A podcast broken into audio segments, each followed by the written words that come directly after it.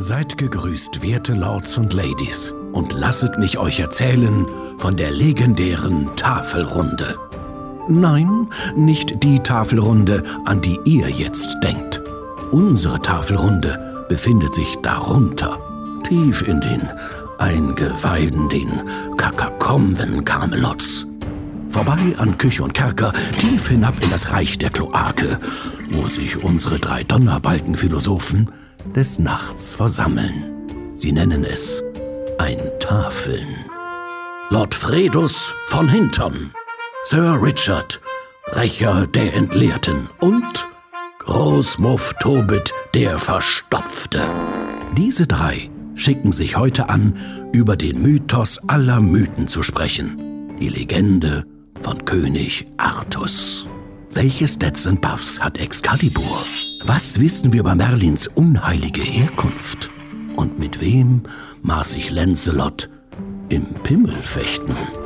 Macht es euch bequem, lauschet andächtig. Hier sind die Kack- und Sachgeschichten, der Podcast mit Klugschiss.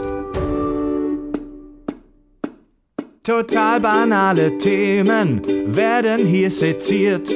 Scheißegal wie albern, hart analysiert. Darüber wird man in tausend Jahren noch berichten. Das sind die Kack- und Sachgeschichten. Wir sitzen natürlich an einem runden Tisch in unserer Burg, in unserer Podcast-Burg hier in Hamburg-Barmbek. Ich begrüße zu meiner Rechten den äh, Schlechter vom Niederrhein. In seiner freien Zeit arbeitet er als Videoeditor und kloppt sich mit den Sachsen. Sir Tobi. Salve! Der Verstopfte. Nein, das heißt, seid gegrüßt, Mann. Ich weiß, ja, aber Tobi, Tobi der Verstopfte. Achso, Tobi der Verstopfte. Tobit, meiner- Tobit der Verstopfte. Zu meiner Linken, er band die Seelen von Menschen auf Pergament, also Fotograf. Oder Straßenzeichner. Ja, und in seiner Freizeit verführt er äh, Mägde vor dem Schloss. Sir Richard. Hallo, mein Name ist Richard und ich spreche euch vor dem Studio an. Ja. Offensichtlich. König Richard von Klötenschmerz, ne? Ja. Mein Name ist Fred, denn irgendjemand muss ja hier in Camelot äh, die Flure fegen. Irgend, irgendwer muss ja den, den, den ganzen Dreck, den die Ritter reinbringen, wegräumen. Genau, das ist unser pestiger Prügelknabe. Genau. Ja, Moderator und Aussätziger. Fantastisch. Ja, Im Leute, Großherzogtum Barmbek. Ein ungewöhnliches Intro heute. Vielen lieben Dank an den Wolfgang Riem, der uns dieses märchenhafte Intro eingesprochen hat. Schauspieler und Sprecher, zu dem Richard, Sir Richard uns den Kontakt aufgebaut hat. Ja. Genau, Wolfgang ist ein Schauspieler, mit dem ich immer mal wieder Fotos mache. Ei, der eine oder andere hat ihn vielleicht mal gesehen, wenn er ihn googelt. Der taucht immer mal wieder so in den gängigen deutschen Dingern auf. So Tatort und Notrufhafenkante, Stubbe und Pfefferkörner. Der Ja. Wolfgang ist irgendwie überall. Ja, fantastisch. Wolfgang Riem. Vielen Dank, Sir Riem. Vielen Dank. Jo, Prost! Prost. Mensch, Tobi, gibst mir mal bitte den Holz. Äh, danke, Richard, den Holz. Jetzt nimmt sich Richard ihn. Unser, unseren Holzpimmelflaschenöffner. Prost. Ex-Cockybur. damit machen wir unser Excalibur auf. Ja, Mit Ex-Cockybur öffnen wir unser Excalibur. mit unserer besten Wei äh, Hopfenschale. Leute, nachdem in den letzten Kack- und Sachfolgen mit dem Pumuckl und mit der Dark Knight-Diologie, unseren eigene Dark Knight-Diologie, der Kopf gebrannt, die das Hirn geraucht hat, mit ganz viel so Film, Theorie, Wissenschaft und so weiter, haben wir heute mal wieder eine schöne Lagerfeuer-Folge. Die wird vielleicht den einen oder anderen erinnern als unsere, an unsere Folge über die nordische Mythologie oder über die alten Griechen. Wir steigen heute wieder in die Mythologie herab. Es wird eine Erzählfolge heute wieder. Und wir sprechen über eine Sagengestalt, die seit dem europäischen Mittelalter in literarischen Werken auftaucht.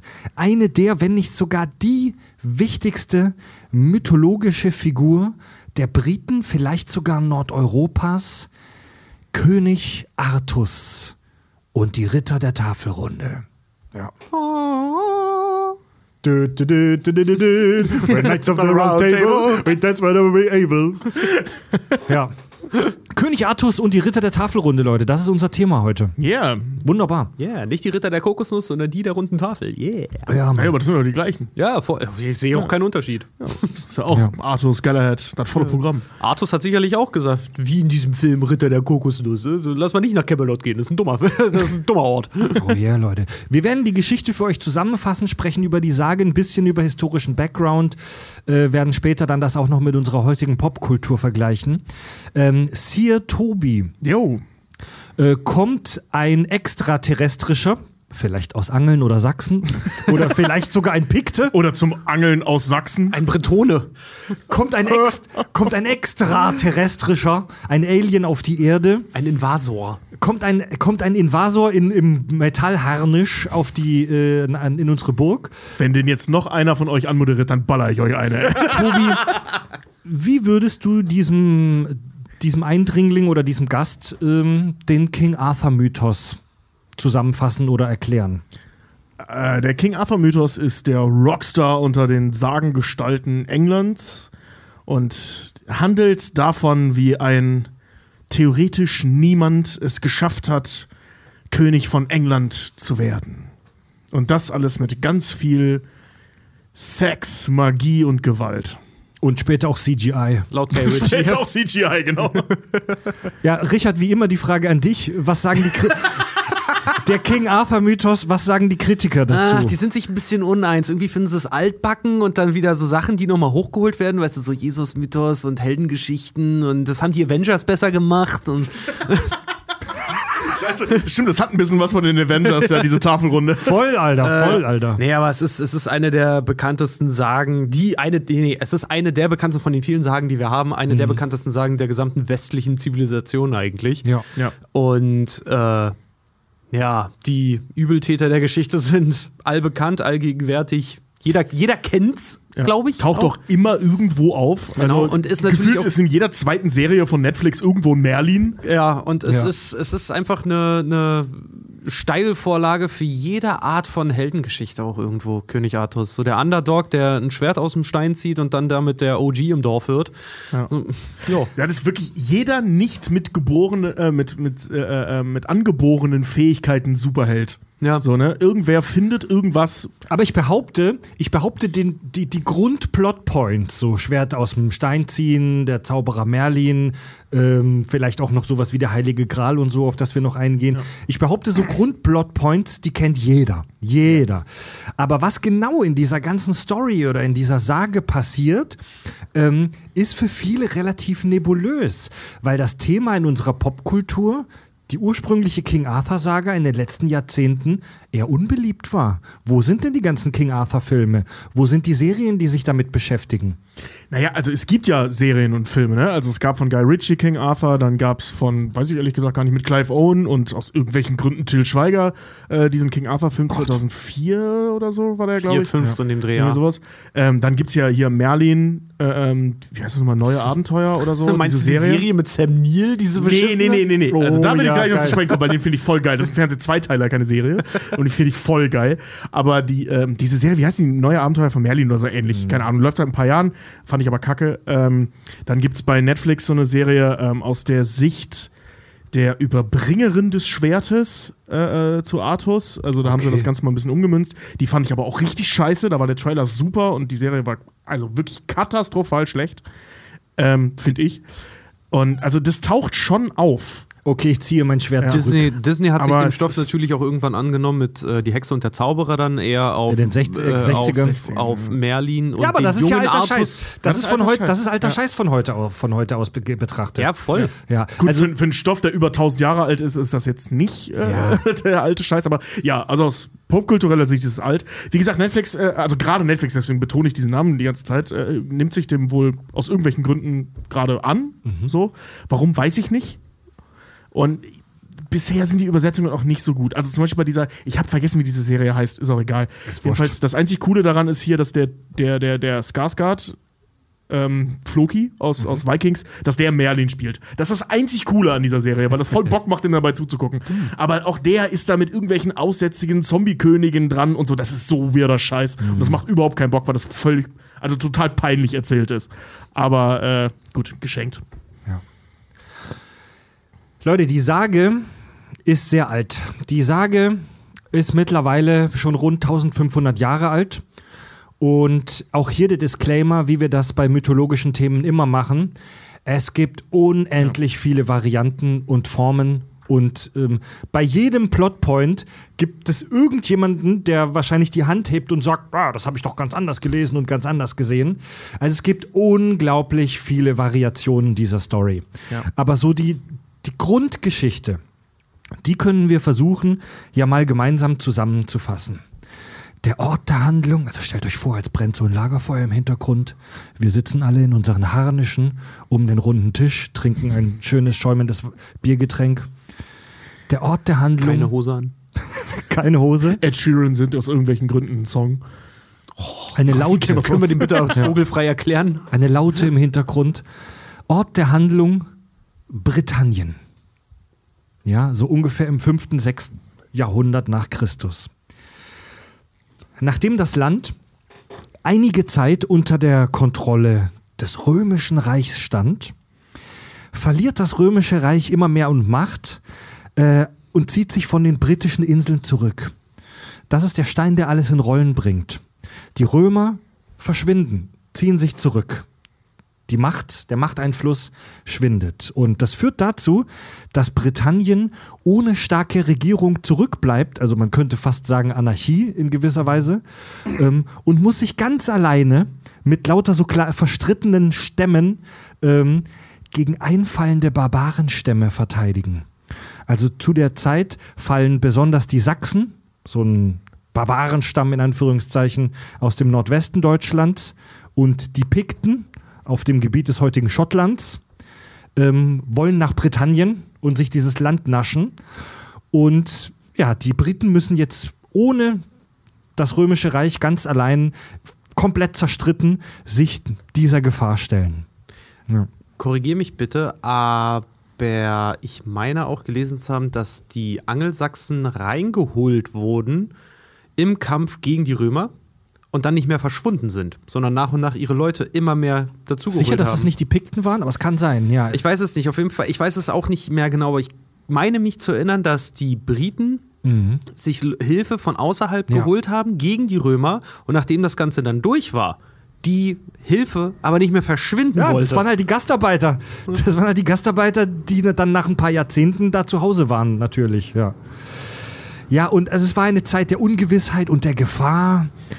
Und äh, aus, dieser, aus dieser dunklen Zeit schwingt sich ein neuer Herrscher auf.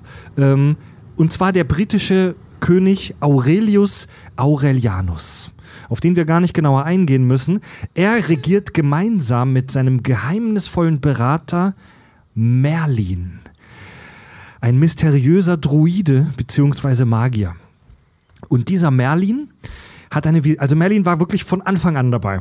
Und Merlin hat eine Vision, die ihm in Drachengestalt ankündigt, dass der Herrscher Aurelius bald sterben wird und dass ein neuer König dessen Nachfolge antreten wird, der einen mächtigen Sohn gebären wird. Dieser neue Herrscher ist Uther Pendragon. Also das Drachenhaupt. Pendragon kann man mit Drachenhaupt übersetzen. Und ähm, so die Weissagung Merlins, dieser Uther Pendragon wird einen mächtigen Sohn zeugen. Auf zu reden, wo ist Uther? Der Uther. Ja. Und dieser König Uther Pendragon verliebt sich dann in äh, die Frau des Herzogs von Cornwall. Und deswegen zieht er sogar mit dem in den Krieg und er macht sogar einen klassischen Zeus-Move. Merlin verzaubert den Uther, sodass Uther aussieht wie der Herzog von Cornwall, damit er unbemerkt diese Frau vögeln kann. Ja, das wird nicht das letzte Mal sein, dass das passiert in dieser Geschichte. Ja, ähm, der Herzog Man muss dazu sagen, es ist eine Geschichte von Männern über Männer Ja, für Männer. genau. Das ist der volle Ja. Möhre. Ja. Der Herzog verliert den Krieg, stirbt. Ufer heiratet diese Frau, die er unrechtmäßig beschlafen hat, und äh, sie schenkt ihm dann einen kleinen Sohn, den kleinen Arthur. Oder auch Artus, wie wir hier in Deutschland oft sagen. Nein, Arthur. Ihr denkt jetzt genauso wie ich an Jerry Stiller bei King of Queens, der. genau, der. Genau der. Dieser verschrobene alte Sack. Limoneneis! England! Könnte ich mir gut vorstellen. Dann kommt ein, dann kommt ein Plotpoint, der ganz wichtig für die Story ist und den wir bis heute in Stories sehen. So der, der Zögling, der Nachkomme, der mächtige Nachkomme wird erstmal versteckt. Merlin nimmt den kleinen Artus in seine Obhut und bringt ihn zum Ritter Ektor, bei dem er aufwächst. Das sehen wir übrigens in diesem alten Disney-Film, Die Hexe und der Zauberer. Also Arthur, niemand weiß, dass Artus der rechtmäßige Herrscher Britanniens ist und er wächst bei diesem kleinen Ritter auf dessen Burg auf als sein Ziehsohn. Ja. So dieses typische, lern erstmal das Leben kennen, Motiv, bevor du König wirst. Ne? Ja, was wir in der griechischen Mythologie auch voll oft haben, ne? Mhm. Also mit äh, Zeus selbst, dann Apollo, äh, ähm, Pa- Paris und so weiter. Also das kommt ja auch immer wieder vor. Ja. Das ist echt so ein mega gängiges Motiv. Das- der Lerne, Säugling lerne erstmal- Bescheidenheit, um gut regieren zu können, ja. Und der Säugling, der erstmal versteckt wird. genau. Ja. Uther Carey, Uther Carey, Uther Carey. Arthur, Als Uther, Ich als, hätte noch richtig Bock, ey. als Uther, also Uther Pendragon, der Dad von Artus, als Uther stirbt, gibt es mal wieder Beef mit den Sachsen und den Pikten, also den Deutschen und den Schotten. Und es brechen wieder alte Feindseligkeiten unter den britischen Kleinkönigen aus. Das Land ist mal wieder komplett zerstritten. Jeder hasst jeden. Wir sind weit davon entfernt, irgendwie ein starkes Volk äh, zu stellen. Aber dann kam Arthas, von Uther trainiert, um den Frozen Throne. Äh, Entschuldigung, ich muss, ich muss immer an Warcraft denken, wenn ich Uther höre. Das ist so krass. Und also, ich versuche auch ganz stark, das alles auszublenden die ganze Zeit. Und dann macht, dann macht Merlin einen Move, der, wenn man mal drüber nachdenkt, etwas merkwürdig daherkommt, weil Merlin ja eigentlich weiß, dass es Arthur schon gibt. Und Illidan, nein. Merlin craftet mit Hilfe seiner Magie einen mächtigen Gegenstand, ein Schwert, mit dem Namen Caliburn. In manchen Stories ist das jetzt auch schon Excalibur, aber in den ursprünglichen Stories ist es erstmal Caliburn, so ein Vorgänger von Excalibur. Und er steckt Caliburn ähm, in einen Stein, in manchen Geschichten ist es auch ein Amboss, sodass der feststeckt und nicht mehr rausgenommen werden kann. Und Merlin schreibt auf den Griff dieses Schwertes folgenden Satz. Wer dieses Schwert aus dem Stein zu ziehen vermag, ist der rechtmäßige König Britanniens. Ja, Das ist schon ein bisschen episch, ne? voll. Das ist schon geil. Ja, Mann. das ist schon geil. Merlin ist auch so ein Typ, der steckt den USB-Stick beim ersten Mal richtig rein. Merlin weiß halt, Mer Merlin hat halt Ahnung von Dramatik. Merlin weiß, Ja, ey, ja. Merlin weiß wahrscheinlich, Merlin könnte eigen, einfach revealen, dass Artus der rechtmäßige Körner ist, K K K König. König, aber er will halt eine Show. Merlin Ja, will eine Show. Ja, Ja, aber ja, er, er weiß weiß- auch, dass es funktioniert. Ja, ne? er ist wie Batman, da, was das angeht. Er weiß um, um äh, Täuschung und Dramatik. Theatralik. Theatralik. Täusch- Täuschung und Theatralik. Ja, ja weil, weil der Effekt ist halt viel geiler, als wenn so ein komischer alter Sack da auftaucht und sagt, ey, der Boy hier, das ist euer König. So, hier ist eine Geburtsurkunde, geil. Aber wenn er sich da hinstellt, unter tausenden von Jungs, die versuchen, dieses Schwert rauszuholen, und er zieht es raus, das ist schon episch. Ja, na, vor allen Dingen ist es halt auch wirklich dieser Zusammenschlusscharakter. Ne? Halt einfach eine Prophezeiung vorauszustellen, dass, wenn das eintritt, dann wird's geil, Leute. Und Ja. wenn das dann wirklich eintritt, die Leute auch schlagartig Genau, so, ja. ey, es ist passiert. Jetzt ist Hoffnung Da, angesagt. da, Fett. dass das halt voll der Betrug ist, Ja. so, ne? Weil, weil er weiß, wer das kann, ist schon Ja. krass. Und dann ist es tatsächlich, es hat mich überrascht, genau wie in dem Disney-Film Die Hexe und der Zauberer. Artus ist inzwischen knappe bei seinem Ziehvater Ektor und die sind da äh, in der Nähe von diesem Stein mit dem Schwert äh, für ein Turnier. So, und natürlich kommen hunderte Männer aus dem ganzen Reich, um dieses Schwert da rauszuziehen. Keiner schafft es, selbst die stärksten und muskulösesten und ehrenvollsten Männer und Ritter scheitern da dran. Und der Ektor, der Ziehvater vom Artus, äh, vermisst sein Schwert und sagt zu Artus, hol mir mal bitte ein neues. Artus läuft los und sieht dieses Schwert im Stein und zieht es ohne Mühe heraus. So, in den, in den Filmen und Stories kommt dann immer so Licht von oben und man hört eine St Frauenstimme. Oder du bist Charlie Hannem und kippst dann um. Ja. Und ähm, ja, Artus zieht das Schwert Caliburn aus dem Stein, Merlin erscheint und verkündet Artus wahre Abstammung. Das hier ist der rechtmäßige, in Anführungszeichen, Sohn von Uther Pendragon. Das ist Artus und er wird tatsächlich gekrönt zum Hochkönig der Briten. Ja, das ist ja da so 15, ne? Ja, so ein Jugendlicher halt. Ne? Ich weiß gar nicht, ob das so genau definiert wird. Ist zu der Zeit ist er in den hohen Jahren da schon. Schon, also mit zwölf, seine Midlife-Crisis. Ich bin 17, ich habe das Ding hier fast hinter mir. Fast durchgezockt. So, jetzt erfinden wir gleich mal Penicillin-Kopf. Ach, frühe Sterblichkeit im, im Mittelalter. Herrlich. Ich Ja, würde so also- gerne in der Burg leben. Kein Klopapier. We dance around the table.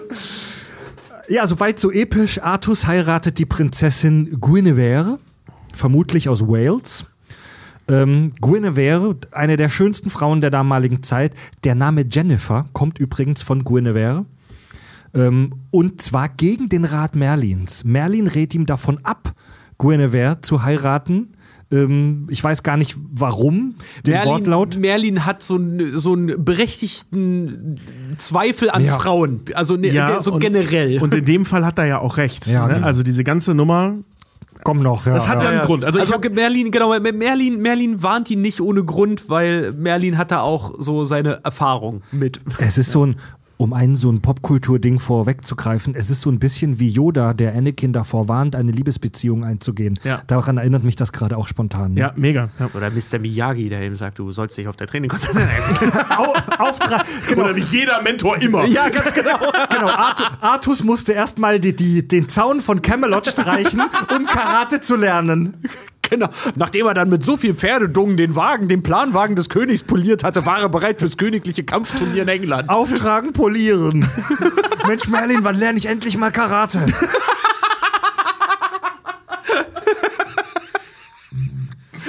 Großartig.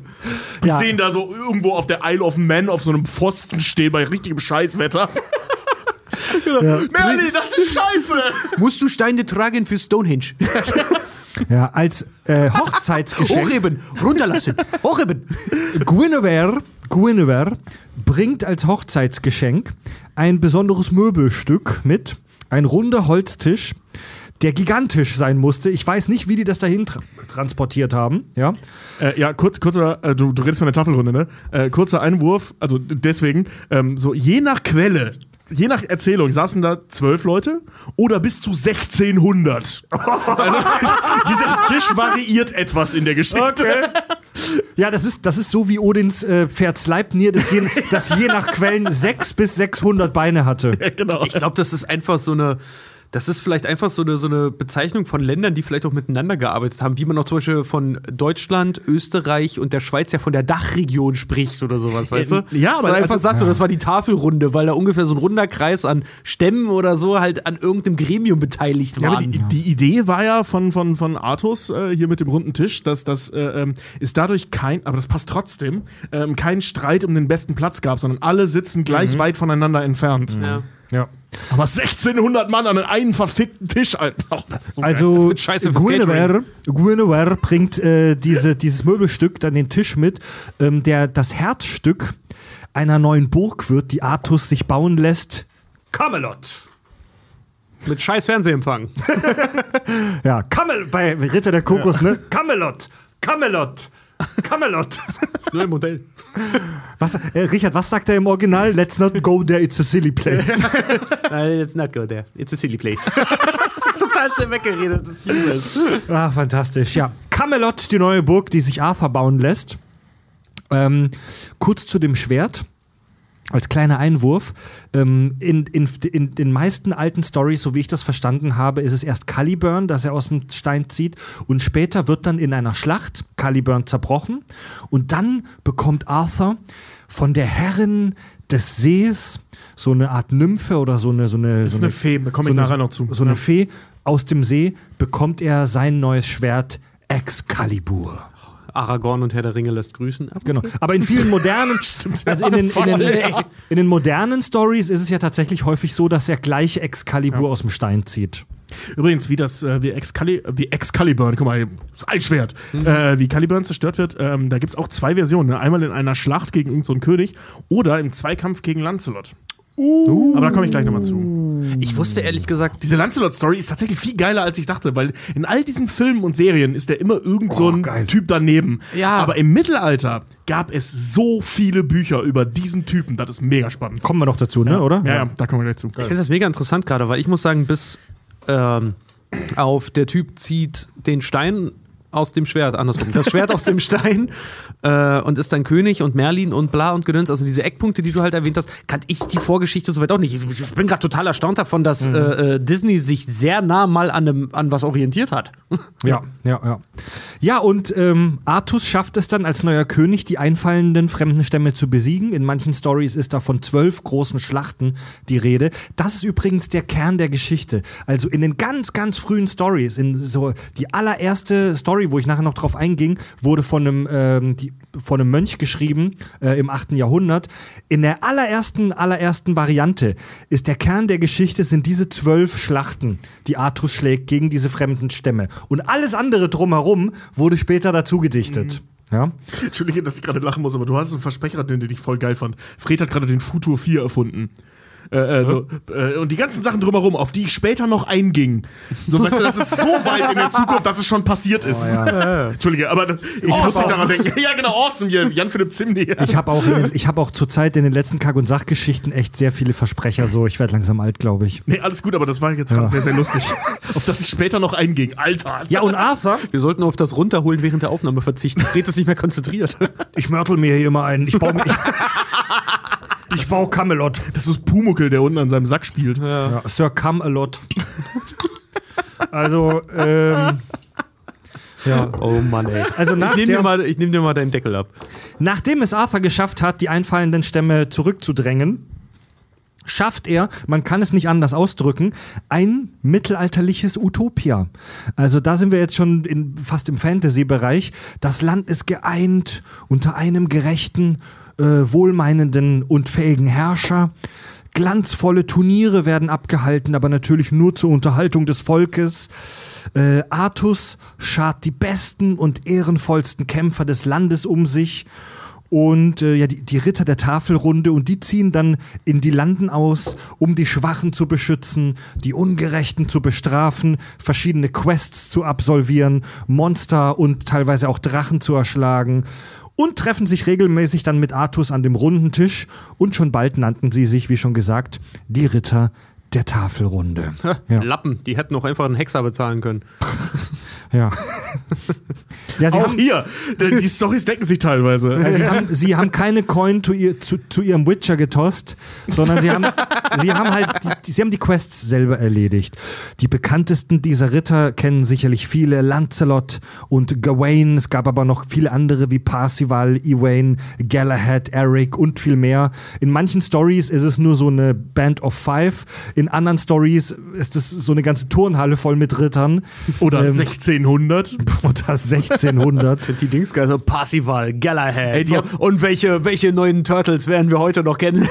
Also ohne Scheiß, ne? Das hat wirklich Avengers-Charakter, ne? Also voll. hier mit äh, äh, Gawain hast du ja schon erwähnt. Aber zum Beispiel auch so, die haben auch ihren, ihren eigenen Tor, so ihren völlig über oder, oder äh, Captain Marvel, so völlig übertriebene Charaktere wie Kane Fabknir so ein walisischer, äh, oder Kaie heißt er auf Deutsch, so ein walisischer Charakter, der konnte alles. Komme ich nachher nochmal zu. Also, so, also, die haben auch wirklich so richtig übertriebene Fantasy-Charaktere da drin gehabt. Geil. Die so richtigen Torscheiß abgezogen haben. Lancelot übrigens auch zu Beginn der Geschichte ist Lancelot drei Jahre alt. Das ist Kommen so, wir nachher zu. Das, ja, komm ich nachher so, zu. das ist so richtig, das ist so richtig, weißt du, so, ne? Wer Winning Team joint, der wird gekickt und wer nochmal rejoint, der wird gebannt.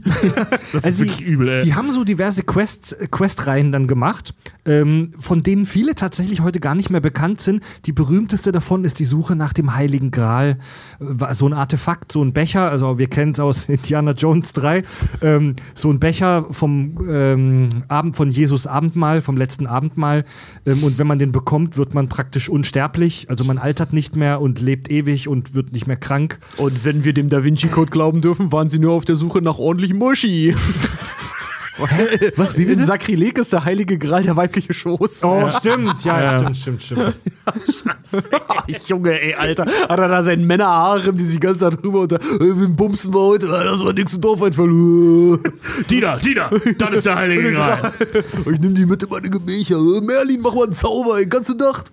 Ja, aber dann. Ähm, ja, aber das ist so die Main Quest, ne? Genau. Und nachdem Merlin und seine Ritter der Tafelrunde dann so ein geiles Midgame hatten, ähm, kommt leider das dicke Ende. Die Mutter aller Endgegner, das römische Reich, taucht wieder auf. und fordert Tributzahlungen. So von wegen, hey Arthur, du hast da einen ganz geilen Club am Start, aber es gibt uns noch, das Römische Reich. Wir wollen ein Stück ab vom Kuchen von deiner Tafelrunde. Wir wollen Tributzahlungen. So erinnert mich an Civilization. wenn, wenn, wenn Gandhi mit seinen Atombomben kommt und sagt, ey, gib mal Kohle, Junge. So. Das ist echt das Geilste an dem Game, ey. Gandhi zocken ist der Hammer.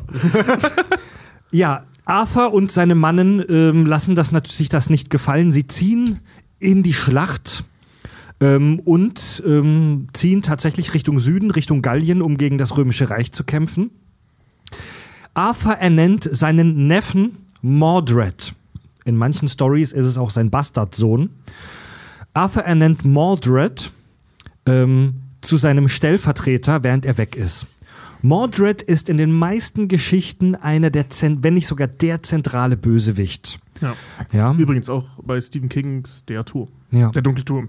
In manchen Stories ist Mordred sein fieser Neffe. In manchen Stories ist Mordred sein Inzestsohn, den er mit seiner Schwester, Halbschwester. Halbschwester äh, Morgan Le Fay Ja. gezeugt hat. Morgan Le Fay, über die wir bestimmt auch noch sprechen, ist so der zweite große Antagonist in der Story. Oder der Hauptantagonist in diesem Sam Neill-Film, den ich voll geil Genau. finde. Da ist halt die verrückte Alte, die immer so komisch sich so merkwürdig Ey, schnell Alter, der bewegt. lief nachts immer auf RTL 2 und ich war entweder. Ich fand den auch geil. Ich habe den als Kind geliebt. Ich habe den immer geguckt, wenn der kam. Ich, fand Ich- den so fett. Ich habe den nur, nur einmal gesehen und da war ich zu jung, um den wirklich zu verstehen. Also, okay, habe ich vielleicht was verpasst. Fand den saugeil. Ich glaube, ich, ich, ich habe äh, versucht, den nochmal zu gucken irgendwo. Den gibt's aber nicht, außer äh, bei YouTube auf Englisch, in gespiegelt und so ein Scheiß. Da hatte ich keinen Bock drauf. Und ich glaube, das war gut, dass ich den nicht nochmal gesehen habe. Ja. Ich halte den jetzt in Ja. guter Erinnerung und gut. Das ist so wie der Graf mit, von Monte Cristo mit Gérard Depardieu. Ja, ja, ja, ja, ja. Behalt ihn in Erinnerung, guck ihn nicht nochmal an. Ja. Dr Dragonheart ist auch richtig krass. Den Fehler habe ich gemacht, mir Dragonheart, ich glaube, das habe ich schon mal erzählt, ne? Ja. mit Dragonheart nochmal anzugucken. Gott, der Film hätte in den 90ern bleiben sollen. Ja. Aber Ja. in den 90ern Ja. war der fett. Der ist auch, der ist auch, den muss man sich nochmal angucken, wenn man nochmal zwölf sein darf. Ja. Also während, während Arthur mit, seinen, ähm, mit seiner Party, mit seiner, mit seiner ähm, Quest-Party, mit seinen äh, Leuten ähm, in Gallien gegen das Römische Reich kämpft, herrscht Mordred in Stellvertretung über das britische Reich und Mordred hat etwas zu viel Freude an seiner neu gewonnenen Macht und stachelt die kleinen Herrscher Britanniens gegen Arthur auf und nimmt je nach Story auch die Königin gefangen, Schrägstrich auch manchmal zur Frau. Also Mordred sagt jetzt, Alter, das Reich gehört jetzt mir. Scheiß auf Arthur, der ist weg. Ich bin jetzt der neue König Britanniens. Ja. In einigen Versionen ist es auch so, dass Mordred aufdeckt, dass Lancelot und Guinevere Liebe gemacht haben. Ja, und die beiden müssen dann flüchten. Ja. Das ist, nicht, das ist tatsächlich nicht Teil des Ursprungsmythos, wenn es den überhaupt gibt. Das wurde erst später dazu gedichtet. Das ist ja zum Beispiel in dem Sean Connery-Film Der erste Ritter so zentraler Handlungspunkt. Dieses Liebesdreieck zwischen Arthur, seinem Ritter Lancelot und seiner Prinzessin Guinevere. Also das ist in, also dieser Lancelot-Mythos, ähm, so ich sag mal, der Kern des Lancelot-Mythos ist so ungefähr von 1100. So, da ging das los. Da haben dann äh, vor allem Franzosen, ein Haufen Franzosen haben einen Haufen Geschichten über diesen Typen geschrieben. Ja. Und da gibt es dann so zwei, drei zentrale Bücher, wo das alles irgendwie drin zusammengefasst ist. Und da ist das halt eben auch so, diese äh, Genevieve-Geschichte ist total weird, dass Artus das nicht gemerkt hat, weil laut der Lancelot-Geschichte treiben die es seit Jahrzehnten. Das kommt Also so das hat er der- einfach nicht gerallt. Das, Hm, ich wundere mich gerade, Ja. ob die Figur Casanova auf dem vielleicht auch irgendwie aufgebaut ist, aber muss ich mal nachgucken. Ja. Ja, aber diese, dieses Lancelot-Guinevere-Artus-Dreieck ist so ein romantisches Ding, das erst später hinzugedichtet Ja. wurde, tatsächlich. Ja. ja, Arthur kehrt zurück äh, und es kommt zur finalen Schlacht. Briten gegen Briten. Also Arthur mit seinen Rittern gegen die, an, gegen die Leute, die ähm, Mordred aufstacheln konnte. Also der Bruderkampf. Brite gegen Brite kämpft in der finalen Schlacht. Mordred wird getötet. Viele von Arthurs Rittern fallen auch. Arthurs selbst wird auch schwer verletzt. Also es, es ist dieser typische Clash, den wir heute auch kennen, wo am Ende eigentlich fast alle tot sind. So, alle sind irgendwie tot oder schwer verwundet. Gladiator. Gladiator zum Beispiel, ja. Kampf der Bastarde. Kampf der Bastarde bei Game of ja, aber da, Thrones. da überlebt Jon, Jon Snow, ja. Also M- äh, Mordred verletzt Arthur, äh, Arthurs, ja, Ar Aber- Arthurs ja. oder Arthur, äh, äh, ja, tödlich. Also das ist wirklich wie bei Gladiator. So. Also er bringt ihn um, aber Arthurs überlebt die Wunden Ja, aber nicht. der Battle of the Bastards bei Game of Thrones war ja auch so ähm, Nordmänner gegen Ja, Nordmänner. genau. Ja, ne? stimmt. Also der Ja, Bruderkampf. ja. Ne? Ja, Artus selbst wird schwer verletzt, lebensgefährlich verletzt äh, im Kampf und dann zur geheimnisvollen Insel Avalon gebracht, ähm, wo so Heilerinnen leben, so wohlmeinende Zauberinnen, Schrägstrich Hexen, die ihn dort heilen. Und äh, dort ist er noch heute. Dort lebt er noch heute bei diesen Heilerinnen. Und wenn die Briten ihn irgendwann wieder brauchen, dann wird er zurückkehren und Großbritannien wieder an die Spitze bringen, make Britain great again. Ex Wäre das jetzt nicht längst Zeit gewesen, so mit Brexit, Schottland will raus, Irland will raus? Excalibur. Vorher Wa- Wales, äh, Ja. die schlagen sich gegenseitig die Köpfe ein, halt irgendwie so in Irland. Ja, irgendwo Ähnliche Situation wie damals. ähnliche Situation. Ja, die, du hättest mal irgendwann, vielleicht geht's dem da echt gut. Excalibur. Wahrscheinlich.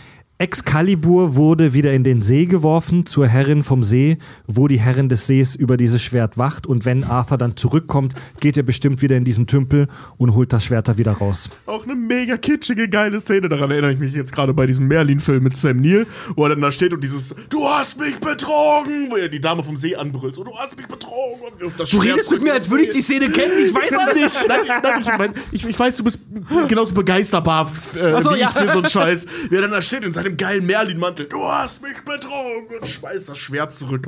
Großartig. Geil. Ah, Ja, und das, was für ein Kitsch. also das ist sie, das ist so der Kern der Artus-Sage. Ja. Ja. Voll geil Das ist doch eigentlich so eine geile Story, oder? offenem. Ende halt auch irgendwie ja sehr, sehr Jesuesk. Jesuesk, Jesuesk. so der Messias. Ja, so, er ist schwer verwundet, keiner sieht ihn sterben. Ja, der kommt aber wieder, glaub mal, Keule, immer wenn Ja. das Land richtig in Not ist. Ähm, geil. Richtig geil. Fett, oder? Ja, kein Wunder, dass, dass Leute da irgendwie Helden, Heldenlieder über ihn singen. Und er lässt sich genau so wenig in seinem eigenen Land blicken, dass er selber zur Legende wird. Ist schon clever, Marketing. Du meinst seit seinem Tod? Was ein Arsch. Was ein Arsch, ey. So, also Artus, seit du verreckt bist, lässt du uns haben wir ja ganz schön im Stich, ey. ja. Er ist ja nicht tot, er lebt auf Avalon. Avalon ist auch je nach Story entweder eine geheimnisvolle Zauberinsel oder auch einfach irgendein schöner Ort auf dem Festland. Ja. Ja. Irre. Cool. Kommen wir zur Side Story, würde ich sagen. Ich äh, schwenke jetzt mal rüber zu Lancelot, weil das jetzt so, weil das so schön in die Gesamtstory passt, bevor wir zu Merlin kommen. Ähm, also ich dränge mich jetzt mal vor. Nee, vor allem, du, alles, alles gut. Merlin ist, äh, Merlin hat wirklich Anstehbedarf, was das angeht. Lancelot. Was wir über Lancelot wissen, Lancelot ist so der beste Kumpel von ähm, Artus und sein strahlender Ritter. Was steckt hinter diesem Typen? Kommen wir mal kurz zur Optik. Er wird immer beschrieben als wirklich hot as fuck. Also der ist wirklich Genau. also Chris Hemsworth des Mittelalters. Er ist halt, er ist ist halt krass. Er ist halt Richard Gere in dem John Connery-Film. Ja, ihr müsst doch mal die Liste von Schauspielern angucken, der, äh, von, von dem Lancelot immer gespielt wird. Die sind alle heiß. Also auch in den 50ern. Gut, dann er, Ja. ich, da können wir Und- eine ganze Podcast-Folge drauf verwenden. Wann bitte war Richard Gere heiß? Aber Das ist, das ist ein war, anderes das Thema. mal anders. ähm, wichtig oder nee, cool bei dem finde ich aber und spannend. Er ist halt wirklich so, er wird beschrieben, so er ist freundlich, gutmütig, heldenhaft. Seine Augen strahlen voller Freude. So, so wird er halt beschrieben. Ähm, er hat auffällig weibliche Hände und weibliche Gesichts- und Nackenzüge. Aus irgendwelchen Gründen war der Nacken da wichtig. Also er ist so ein, so ein Kann aber auch richtig reinballern. Also er ist so ein Anime-Charakter.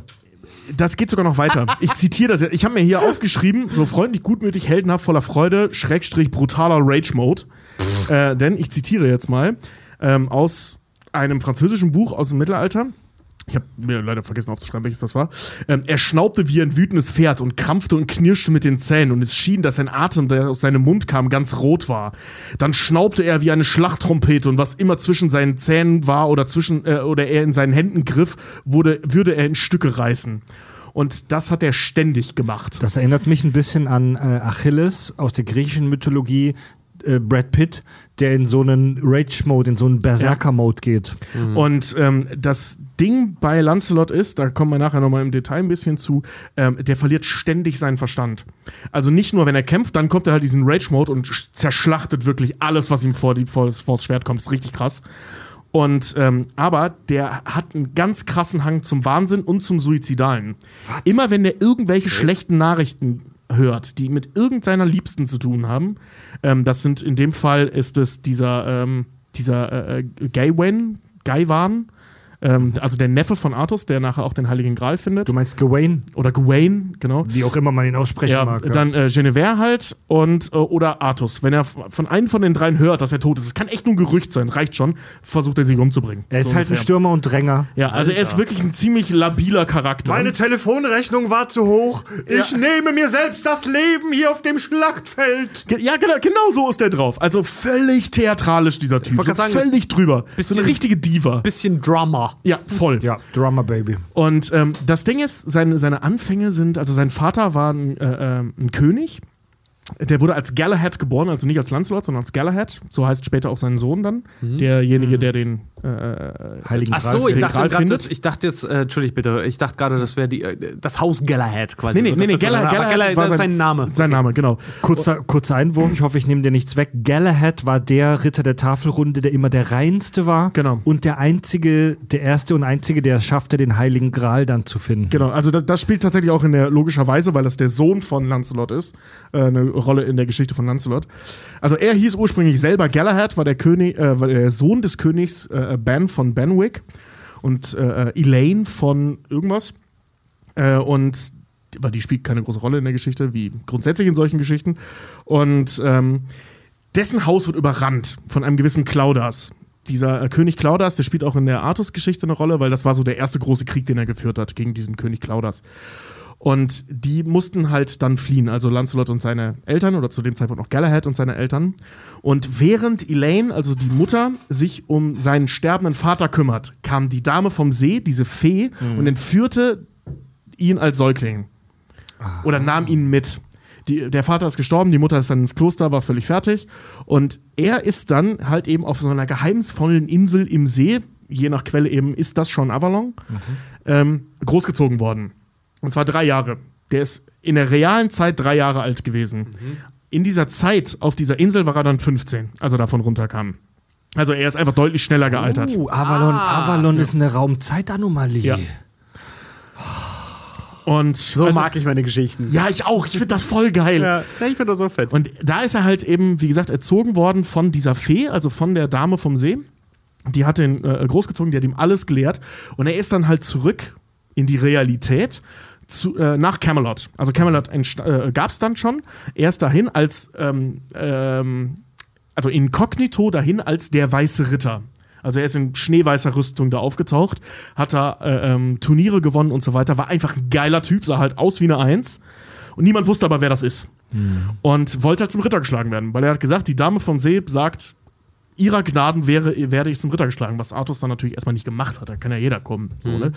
Und dieser Gawain, Gawain, wie auch immer, ähm, der ist in der Geschichte zigmal entführt worden, aus irgendwelchen Gründen. Und äh, da auch dann wieder. Und Lancelot hat den dann gerettet. Und daraufhin hat Artus gesagt, Kollege, das war eine ziemlich geile Aktion. Du gibst dich zwar für 18 aus und bist erst 15, was aus irgendwelchen Gründen in diesen Geschichten steht. Ähm, aber du hast meinen Neffen gerettet, also schlage ich dich zum Ritter. Und von da an hat Lancelot sich Lancelot genannt nach seinem Opa. Also der Opa von Lancelot hieß Lancelot. So. Da lernt er dann Genevieve kennen. Und jetzt wird's kompliziert, denn die verlieben sich praktisch instant ineinander. Also, zu de, also das, das Glück zwischen Artus und Genevieve war ziemlich kurz, weil die hat ziemlich schnell einen neuen gefunden, nämlich Lancelot. Das mussten die aber äh, halt geheim halten, da ist auch ewig lange nichts passiert. Und dann gab's so äh, ähm, Schlachten und so weiter. Er ist auf Quest geschickt worden, er hat Drachen getötet, er hat Riesen getötet, was man so machte im Mittelalter. Also wirklich, der war, er war die, die, der strahlende Held der Tafelrunde. Er war wirklich the top notch. Der Beste. So, der er, Beste der Besten. Der Beste der Besten. also ja. er wird, immer, er wird immer als der fähigste aller Ritter. Genau. Und auch der, zu dem Zeitpunkt noch als würdigster aller Ritter. Ja. Und ähm, es gibt einen Rivalen von Artus, der heißt äh, äh, Betus. Gaylord. Gaylhold. Ich habe mir die Lautschrift angehört, das ist halt, ich glaube, walisisch. Gaylord Fokker? Gaylord, ja, Gaylord Fokker. Nee, Gaylhold. Und ähm, das war so ein, so ein Rivale von Artus. Das war so ein Typ, ein Riesenkerl, ähm, war auch Sohn einer Riesin. Und Natürlich. Natürlich. Und ähm, der hat mehr oder weniger unter den Augen von, ähm, beziehungsweise, nee, also hinter dem Rücken von Artus einige Gebiete von Artus erobert. Das hat Artus dann irgendwann spitz gekriegt und hat dann halt seine Jungs in den Kampf geschickt, unter anderem Lancelot halt vorne ran. Ähm, da gab es eine Riesenschlacht, ganz viele Tote und Lancelot hat gegen Geralt gekämpft. Und Lancelot hat gewonnen. Daraufhin war Geralt, Geralt, Geralt so beeindruckt von Lancelot, dass er zwei Dinge gemacht hat. Erstens, er hat sich Artus angeschlossen. Er hat gesagt, ey Bro, du hast mich nicht nur besiegt, ich mache mit. War zu diesem, äh, ab diesem Zeitpunkt war er Teil der Tafelrunde.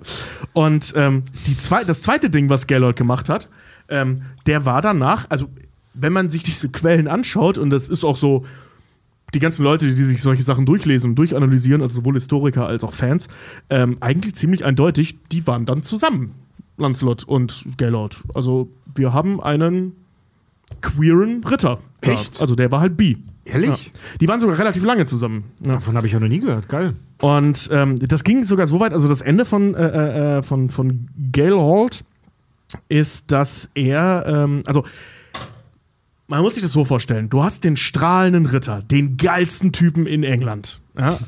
also Lancelot.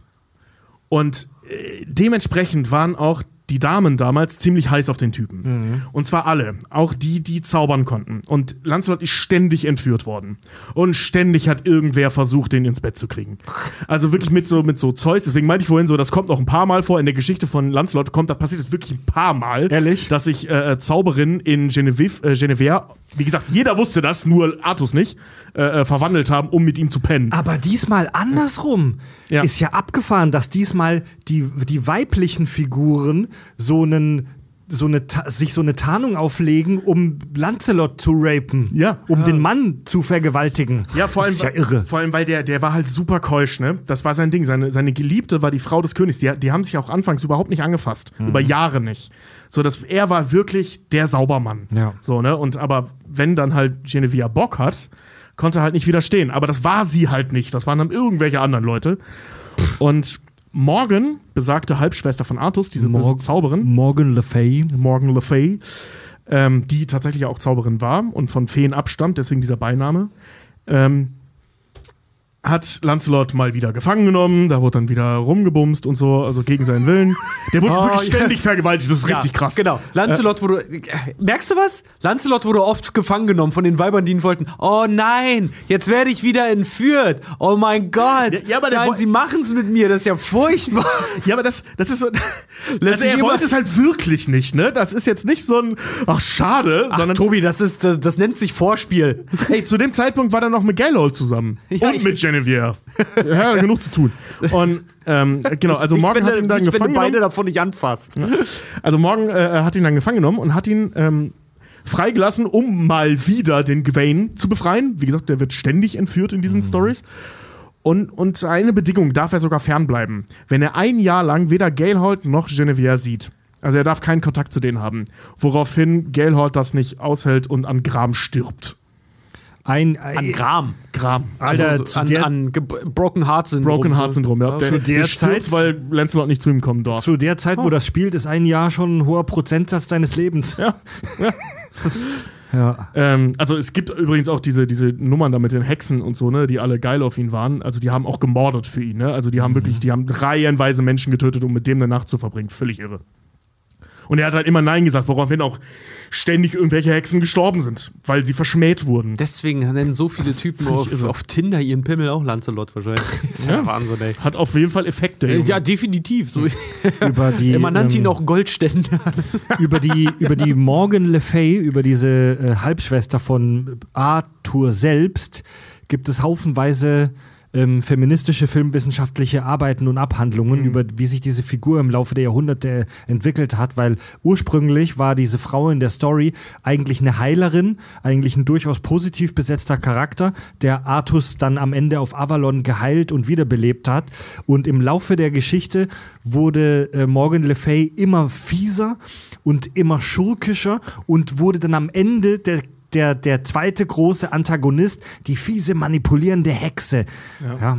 Mich wundert immer mehr eigentlich, dass diese Geschichte so beschissen in Filme übersetzt wurde bisher. Ja, weil die voll eigentlich geil ist. Die ist. sau geil, ey. Ja, die ist halt aber auch sehr groß. Ne? Das ist wie bei der griechischen Mythologie. Das ist ein Riesenkomplex, von dem wir auch in dieser Kack- und Sachgeschichte hier wirklich nur einen kurzen Abriss geben können. Ähm, Also kurz, kurz zur Größenordnung mal. Es gibt einen Charakter in, in der Tafelrunde, Parzival, haben, glaube ich, alle schon mal gehört. Ähm, das, der Originaltext von Parzival ist halt so ein ewig langes Gedicht mit 25.000 Versen. Und das ist eine Figur. Junge, Ne? Junge, Also das ist gigantisch. Die hatten halt damals Zeit, ja. Ja, die hatten Zeit, ja. Oder vielleicht auch nicht, je nachdem, wie man es nimmt. Aber wenn du schon mal nur 16 wirst, dann nutzt du acht Jahre dafür fürs Schreiben wahrscheinlich. Was noch äh, ein cooler Punkt ist in der Geschichte zwischen Artus und Lancelot, äh, bevor wir jetzt äh, langsam Richtung Ende von Lancelot kommen, ist, äh, die beiden sind nicht in der Originalstory, aber in einer äh, so 50 Jahre später entstandenen Story, ähm, treffen die aufeinander. ähm, bevor äh, Lancelot zum Ritter geschlagen wird. Und die wussten einander nicht, wer das ist. Also, Artus wusste nicht, wer Lancelot ist, Lancelot wusste nicht, wer Artus ist. Die sind praktisch beide inkognito unterwegs gewesen. Lancelot halt noch als weißer Ritter. Und die haben gegeneinander gekämpft. Und dabei wurde Caliborn zerstört. Weil Lancelot hat den einfach voll nass gemacht, Oh, den Artus. Und das fand er halt super beeindruckend. cool. Ja. So, Also auch ein König mit Schwächen, der aber charakterlich so stark ist, zuzugeben, dass er Schwächen hat, dass jemand besser ist als er und ihn dann halt in seinen genau. Rat halt er war halt weise. Ja, so, ne? Also gut. Weisheit ist ja nicht alles zu wissen, sondern zu wissen, wer es weiß. Ganz genau. ja, also Artus wurde schon Zu wissen, wo es steht oder wo man es findet, ja. Genau. Artus wurde schon immer als sehr, sehr, sehr fähiger Kämpfer beschrieben, aber halt, also Lancelot macht halt alle nass, wie Tobi sagt. Ja. Gegen Lancelot kommt halt niemand an. Schon echt, das ist so, so leicht, äh, was heißt leicht? Das ist eine ziemliche Achill-Figur. Voll. Ja, Ja. volle Kanne. Nur, dass er halt nicht arrogant war.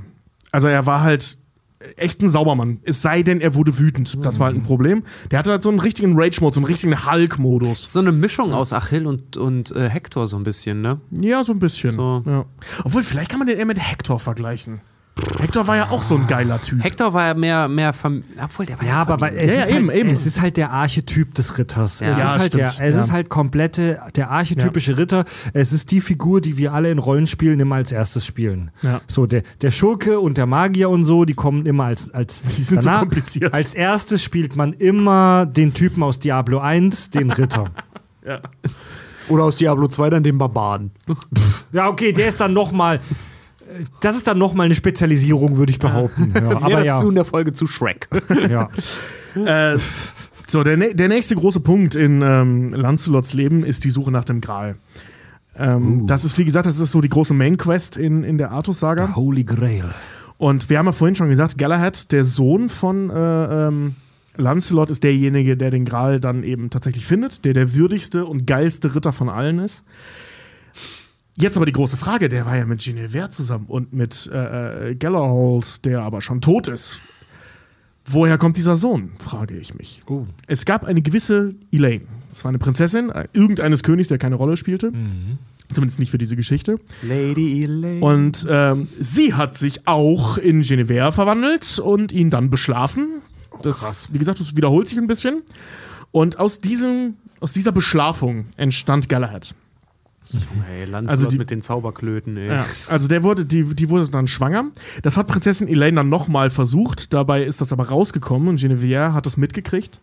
Dachte aber, weil nur Lancelot sie als Genevieve gesehen hat, dass sie, also dass, dass Lancelot Genevieve tatsächlich betrügt mit Elaine.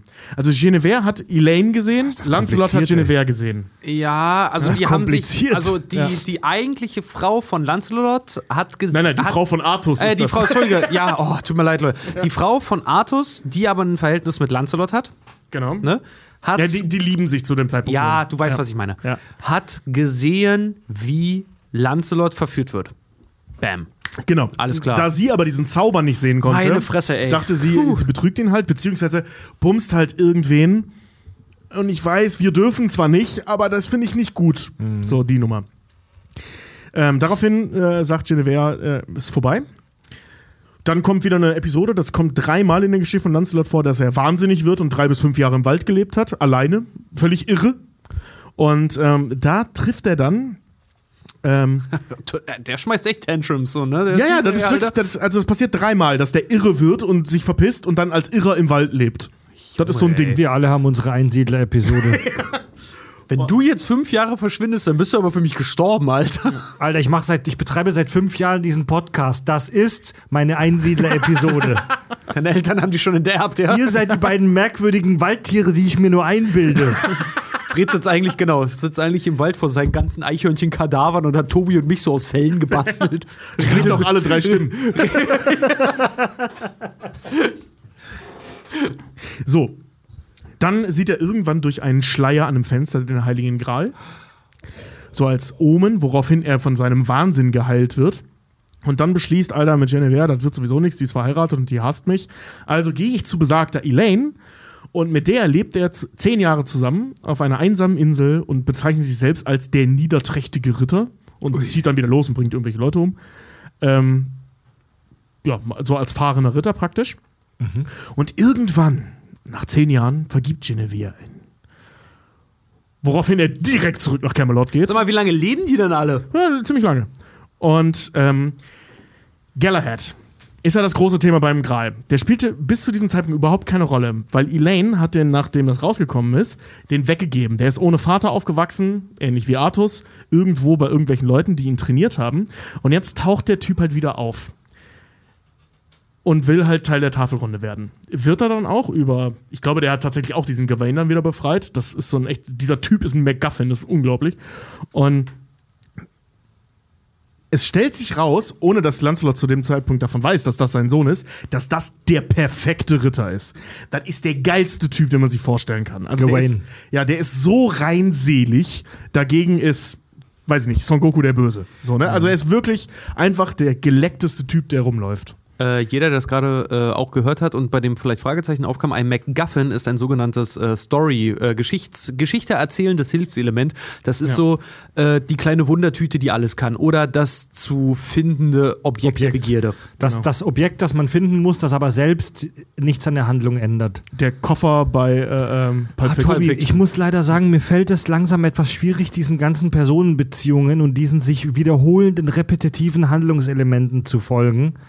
Ähm, Ja, ich komme jetzt zum Ende. wann, ja, wann, kommt, wann, kommt denn, wann kommt denn jetzt, wie sagt man, der Klimax, der Höhepunkt? Ja, das kommt jetzt. Also seine, Äh, seine Geschichte ist bis dahin sehr viel geprägt von äh, Kampf, Selbstzweifel und die Hin- und Hergerissenheit zwischen äh, den Liebenden und die, die ihn lieben wollen. Genau. Also er ist eine durchaus sehr geschäftstüchtige Person.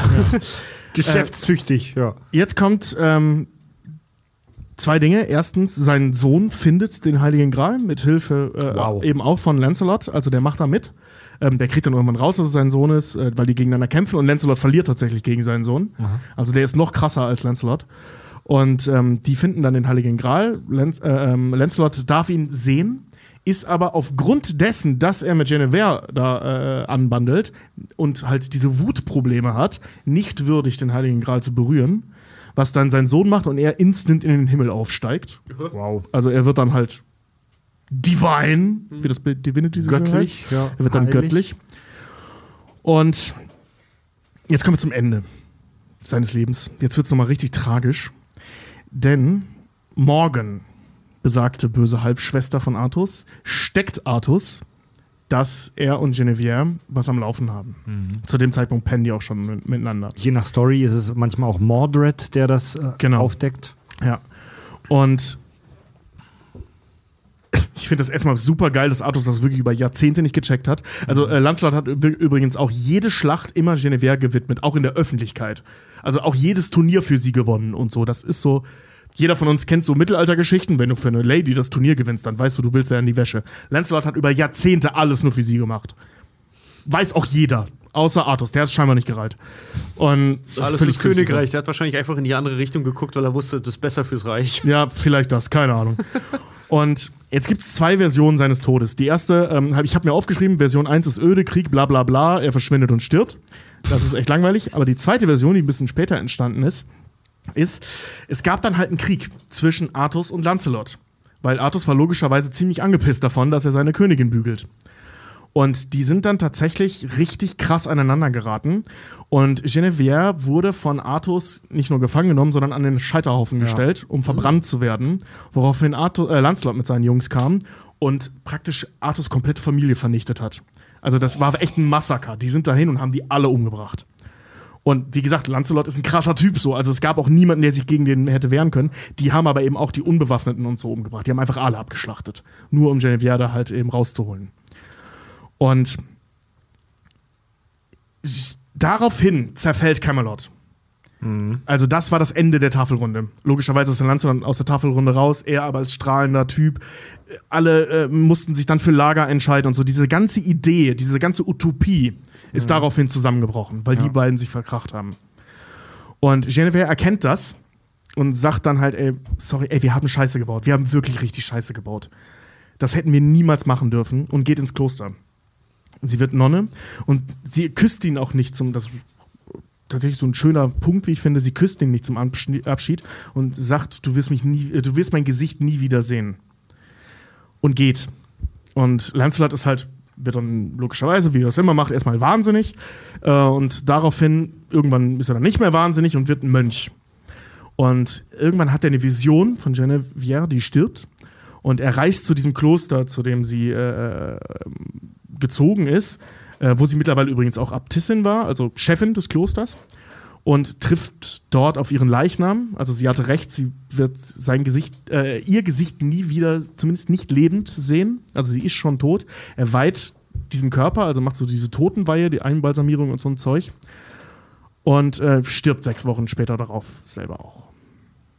Lancelot. Lancelot, ja. Das ist das Ende von Lancelot. Okay. Sie haben erkannt, sie haben richtig Scheiße gebaut. Diese ganze Utopie ist deren wegen zugrunde gegangen. Also es gibt ja diesen, es gibt Fragt ja man diesen, sich sehr, wo Schakes Peare seine Inspiration her hatte. es gibt ja diesen 90er-Film Der erste Ritter mit Sean Connery als King Arthur und ähm, Richard Gere als Lancelot, ähm, wo ich der einzige Mensch auf der ganzen Welt bin, der diesen Film gut findet. Und auch gesehen hat. Und auch, weil der, der hat einen fantastischen Soundtrack, die Mucke ist voll geil. Der Film hat schlechte Bewertungen gekriegt und der ist auch scheiße, weil der viel, der, weil der viel blöd macht. Aber der Film macht auch manche Sachen geil, wie dass er sich komplett fokussiert auf dieses Love Triangle zwischen Artus, Lancelot und Genevieve. Und ähm, dieses, diese, dieses Aufdecken der Untreue von Genevieve, der Prinzessin und Lancelot, dem ersten Ritter sozusagen, ähm, ist in den meisten Geschichten, wo das eine Rolle spielt, praktisch so der Wendepunkt. Das ist so der Plotpoint, wo sich, wo die Scheiße plötzlich am Kochen ist. So, vorher war alles einigermaßen cool. Vorher gab es die Utopie von Camelot. Okay, Arthur musste in den Krieg und so weiter, aber vorher gab es die Ritter der Tafelrunde. Alle haben sich verstanden. Die Boys waren sich im Reinen. Die, äh, alles ist gut. Äh, und dann kommt die, plötzlich dieser Punkt, wo rauskommt, Genevieve und Lancelot haben was am Laufen und ab da geht's den Bach runter. So, da haben wir wieder dieses typisch männliche Motiv, die Untreue der Frau äh, bringt uns das Verderben. Dieses, ne? Ja. Eine, eine Geschichte von Männern für Männer. Ja, ja das ist echt so.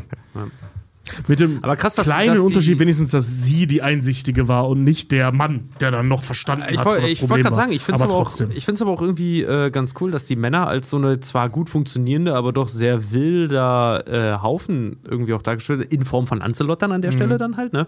Äh, und dass es ausgerechnet die Frauen sind, die früher oder später unter dem Ganzen halt Farbe bekennen und sagen, Jungs, was ihr hier auch veranstaltet und ich auch mit drin, ist echt nicht in Ordnung. So, das war eigentlich mal für was ganz anderes gedacht. Das sollte eigentlich schön sein. Ja, für alle. Das Ideal von Camelot. Ähm, ich würde jetzt mal kurz mal äh, die, ich sag mal, die Avengers durchgehen. Und dann haben wir die Tafelrunde noch abgeschlossen. Ah, dann kommen ja, wir so- endlich zu Merlin. Die bekanntesten äh, Ritter der Tafelrunde. Genau. Äh, wir hatten jetzt gerade schon ein paar Mal, das ist, also ich mach's echt kurz, ist äh, Gawain von Orkney, äh, besagter Neffe von Artus, der aus irgendwelchen Gründen ständig gerettet werden muss. Er ist so Denzel in Distress. Der war sogar wirklich jungfräulich, das ist ganz wichtig. Ehrlich Und- gesagt, glaube ich, war das einfach nur so eine, weißt du, so, so eine Strohpuppe, die so wirklich eine so, Perücke ja. aufgesetzt haben und die wird immer mal so, oh, er ist wieder entführt worden. Hohoho. Also er spielt, das, es gibt über ihn auch eine Menge Sagen und so. Also er ist schon auch ein geiler Typ gewesen. Aber in der Hauptsaga, sag ich mal, also eben Merlin, Lancelot und vor allem Artus, ist der echt so eine Puppe, die ständig gerettet wird. So, der aber auch Standalone-Movies hat. So. Ja, wir hatten ja schon gesagt, so der, der reinste von allen, fast schon göttlich, fast schon so mönchsartig. Ich habe von einer, aber ich glaube, das ist eine, eine, eine, eine weirde kleine Neben-Freak-Story, die es nur ein oder zweimal gab, ähm, dass es an der Tafelrunde einen Platz gibt, der leer steht. Und von dem es heißt, dass da sich niemand hinsetzen darf, weil man sonst stirbt, weil niemand dieses Platzes würdig ist. Und Gawain war der Erste, der nachdem er den Heiligen Gral gefunden hat, sich dann da hingesetzt hat. Ja, das war Und- Galahad. Äh, Galahad. Ach so, Verzeihung, Galahad. So, dann gibt's äh, Parzival oder Parzival. So, ich glaube, der Name ist jedem Begriff. Mhm. Es gibt eine, eine Oper über ihn. Ja. Und wie gesagt, äh, besagte 25.000 Verse lange Erzählung ist die Origin Story von ihm. Also der hat einen ziemlich langen Standalone-Film bekommen. Und Passt er ist keine Spielkarte. Ja, ist echt so. Und der ist äh, so der Kollege von Gawain. Und das ähm, spielt in dieser Parzival-Geschichte auch eine Riesenrolle. Die werden immer so gegenüber voneinander gestellt. So Gawain als der geile Typ und Parzival der Typ, der alles lernen muss. Und ähm, ist aber halt auch ein cooler Typ. Das sind alles coole Typen. Was ist so Parcivals Trade? Also in, wie würdest du ihn in einem Satz beschreiben? Er ist halt ein sehr ehrenvoller Ritter, der aber lernen musste, einer zu werden. Also er ist nicht als geiler Typ auf die Welt gekommen, sondern er ist so ein Self-made Man. Ganz grob gesagt. Ja.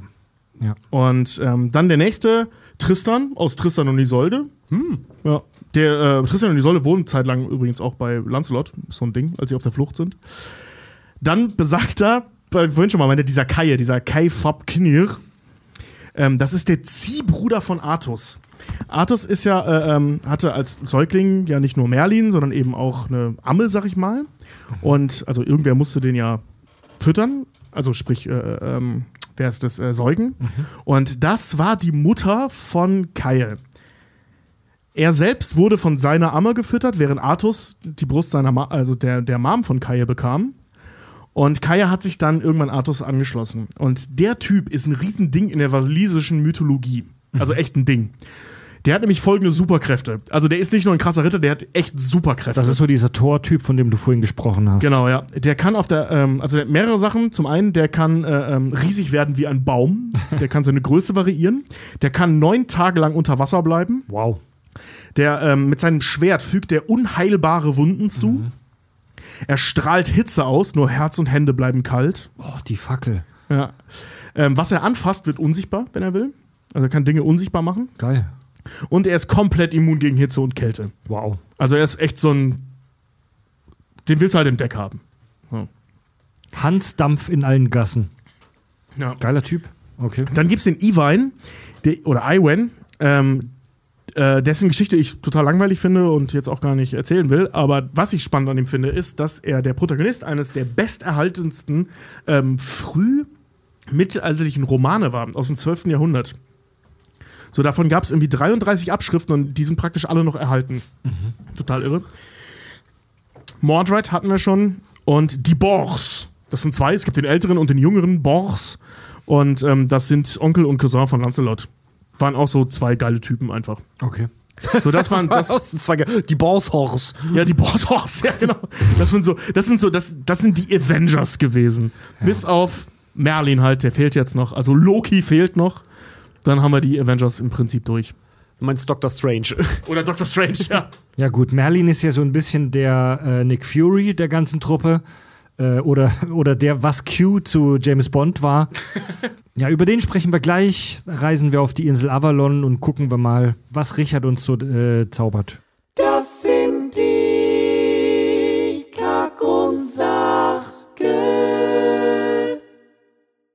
Sachgeschichten. Kack- und Sachgeschichten. Ich fand ihn meistens eigentlich so den spannendsten Charakter in dieser ganzen arthurianischen Story. Merlin, der Zauberer, der Mentor. Ja, Merlin oder der Myrdrin, wie er auch dann genannt wird, oder wo seine Ursprung eigentlich herkommt. Ja, Ursprung und Mythos zu Merlin. Äh, er ist der Zauberer-Archetyp. Er ist der Sorcerer, er ist der Typ mit den Büchern, er ist der mit dem weisen Rat, er ist der, Er ist der Dinge vorhersehen kann. Er kann, er kann alles. Er ist der Dr. Strange des äh, Artus-Universums. Dumbledore hat auch äh, einen Merlinsorden, wenn ich mich nicht irre, des dritten Grades. Ja, das ist auch, ähm, das ist, um es vorwegzunehmen, das ist die Merlin-Darstellung auch heute. Also Merlin ist in, in jetziger Mythologie auch kein, keine Figur mehr direkt. Das ist ein Zauberstand. Wenn du ein Merlin bist, dann bist du der Babbo. Dann bist du der Oberste der Oberen. So wie Cäsar. Ja, genau, so ein Also bisschen. in der Realität dann. Ähm, Ja. Genau, ursprünglich kommt Merlin eigentlich aus der walisischen Mystik äh, und zwar unter dem Namen Myrden. M-Y-R-D-I-N, der Myrden. Ähm, er stammt, also Geschichten um ihn herum fangen schon sehr früh an, so, so 8., 9. Jahrhundert, so taucht er das erste Mal auf und auch in allen Altersstufen. Es gibt Darstellungen von ihm als Kind, als Jugendlichen, dann als weiser Mann, der im Wald einfach nur lebt und dann später die geläufigste halt der Mann mit dem langen weißen Bart, einem Gehstock, einer Robe, äh, der Artus mit Rat und Tat zur Seite steht, der Alfred des, Ba- äh, des Batman-Universums, hätte ich fast gesagt.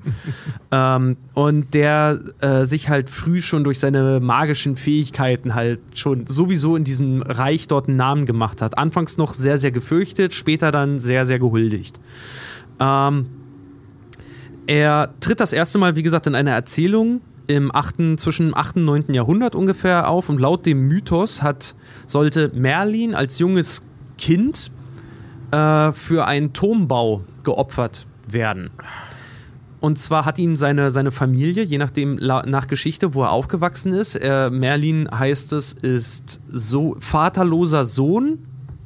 Äh, genau, er ist vaterlos, aber Sohn einer königlichen Nonne. Und zwar wird ihm nachgesagt, aufgrund seiner hellseherischen Fähigkeiten, dass er sein Vater ein Inkubus war. Ein Dämon. Inkubus ist die männliche Form des Succubus. Hm? Ne? Das, also, also Succubus ist eine Figur, die ihr bestimmt aus Hentais und sowas kennt. ähm, also so eine, Oder so eine, South Park. Oder The Chefkoch Witcher. verle- ver verfällt ja einem Succubus. Oder The Witcher. Ähm, oder halt, wie gesagt, aus Anime-Internet-Pornos. Das ist halt so eine dämonenhafte weibliche Gestalt, die Männer verführt und äh, je nachdem dann verschlingt. Und der Inkubus ist die männliche Form. Genau. Und Merlin Ein gilt. Sexdämon. Genau, Merlin, Merlin, ja, Ja. Im, Prinzip, im Prinzip schon. Und Merlin gilt als Sohn eines, eines Inkubus, also so absolut unheilig. Ähm, es gibt sogar Geschichten, da wird ihm so eigentlich schon der dämonische, so, also der, der Unheilbringer der Welt nachgesagt. Also er ist eigentlich ein Archetyp des Antichristen. Wow. Ähm, was aber verhindert wurde, dass er der Antichrist wurde, ist einfach dem geschuldet, dass als er geboren wurde, er direkt getauft wurde. Natürlich. Und deswegen göttlichen Segen empfangen hat, die Stärke und die Magie und seine Fähigkeiten vom Inkubus behielt, aber jetzt natürlich sehr christlich ist und deswegen nichts Böses kann. Kleiner Einschub, weil es mir gerade einfällt. Ähm, in manchen Stories ist es so, dass der heilige Gral nur von Getauften gesehen kann. Ungetaufte können ihn gar nicht wahrnehmen, gar nicht sehen. Naja, und die Geschichte rund um Merlin, wie gesagt, fängt halt damit an, dass ihm nachgesagt wird, dass er äh, im Prinzip ein unheiliges Kind ist mit, mit komischen Fähigkeiten. Er soll geopfert werden, weil ein König einen Turm bauen möchte, der aber jedes Mal, wenn der Turm angefangen wird zu bauen, jedes Mal ein, einstürzt. Die haben das mehrere Male versucht, der stürzt immer wieder ein. Und um diesen Boden zu segnen, wollen sie Merlin als offensichtlich heiliges Wesen, wollen sie Merlin opfern. Und Merlin redet sich aber aus der ganzen Sache durch eine Prophezeiung heraus. Nämlich spricht er davon, dass dieser Turm so oft einstürzt, äh, weil im Untergrund zwei Drachen gegeneinander kämpfen. Ein weißer und ein roter Drache. Heute weiß man, der Autor dieser Geschichte hat sich äh, des Kampfes der Briten gegen die Sachsen ähm, hat er sich dem bemächtigt und hat das Ganze einfach zu einer riesigen Story halt Ja. aufgeblasen. Das sind die weil zwei da, wo, diesen Turm, Ja. wo dieser Turm gebaut werden sollte, war eigentlich Kriegsfeld. Also das ist eine Metapher für diese beiden Völker, die gegeneinander kämpfen. Stimmt, das war auch in dem Merlin-Film war das auch so. Da gab es noch so eine richtig cheesige Dreckseinstellung, Fernsehfilm 90er, wie die beiden Flaggen, die rote und die weiße, so gegeneinander und dann zerriss die eine. Ah, geil. Ich muss mir den vielleicht wirklich mal angucken. Der ist halt sau cheesy, ne? Der Ja. ist richtig cheesy. Werde ich mich vorher ein bisschen einzuckern, dann kriege ich das schon hin. Dann ist der, glaube ich, richtig geil. Mit diesen geilen 90er, weißt du, wie, wie bei diesem Robin Hood, König der Diebe-Film, ne? Da gibt es ja auch diese, diese Hexe da und so immer diese merkwürdigen Fischei-Nahaufnahmen mit so viel zu schnellen Bewegungen und so. So ist der die ganze Zeit. äh, ganz furchtbar krassen 90er-Jahre-Film. Äh, Merlin, genau. Merlin ist im Großen und Ganzen eigentlich die, der Zusammenschluss von mehreren mystischen Zauberfiguren, äh, wo auch heute gesagt wird, die handeln halt alle sehr Merlinesk. Ne, weil immer sehr mystisch, sie weisen dem edlen Ritter den richtigen Weg, sie geben guten Rat, sie können die Zukunft sehen, sie geben äh, magische Artefakte raus. Das wird, sehr viel davon wird als Merli-esk beschrieben, weil es auch Merlin im Prinzip sein könnte mit dem, was er halt tut. Aber groß, grob zurückzuführen ist seine Geschichte, also einmal diese als, als kleines Kind, was schon ähm, Fähigkeiten hatte, auf äh, den Myrden Emrys. Und dann gibt es noch den äh, Jugendlichen bis alten Merlin dann, das ist der Myrdrin Lailoken. Der Myrdrin Lailoken ist äh, Dichter und Seher, der bei der Schlacht von Arv Derit den Verstand verloren haben soll, aufgrund des Grauens, was er dort gesehen hat. Äh, er kämpfte neben dem König, beriet ihn in der Schlacht, auch strategisch, und nach der Schlacht floh er äh, in die Wälder Schottlands, wo er verrückt wurde, also weil er verrückt wurde und wo er sich seiner Verrücktheit hingab und dann aufgrund von Verrücktsein und Einsamkeit die Gabe der Weissagung dann erhielt. Also im Prinzip könnte er auch der, der brüllende Typ am Hyde Park irgendwo sein. Ohne Scheiß. Beim O- oder Buddha. Corner, ja. Die, Oder Buddha. die Katzenlady aus den Simpsons. Okay, das nehme ich zurück mit Buddha, wenn wir das mit der Katzenlady vergleichen.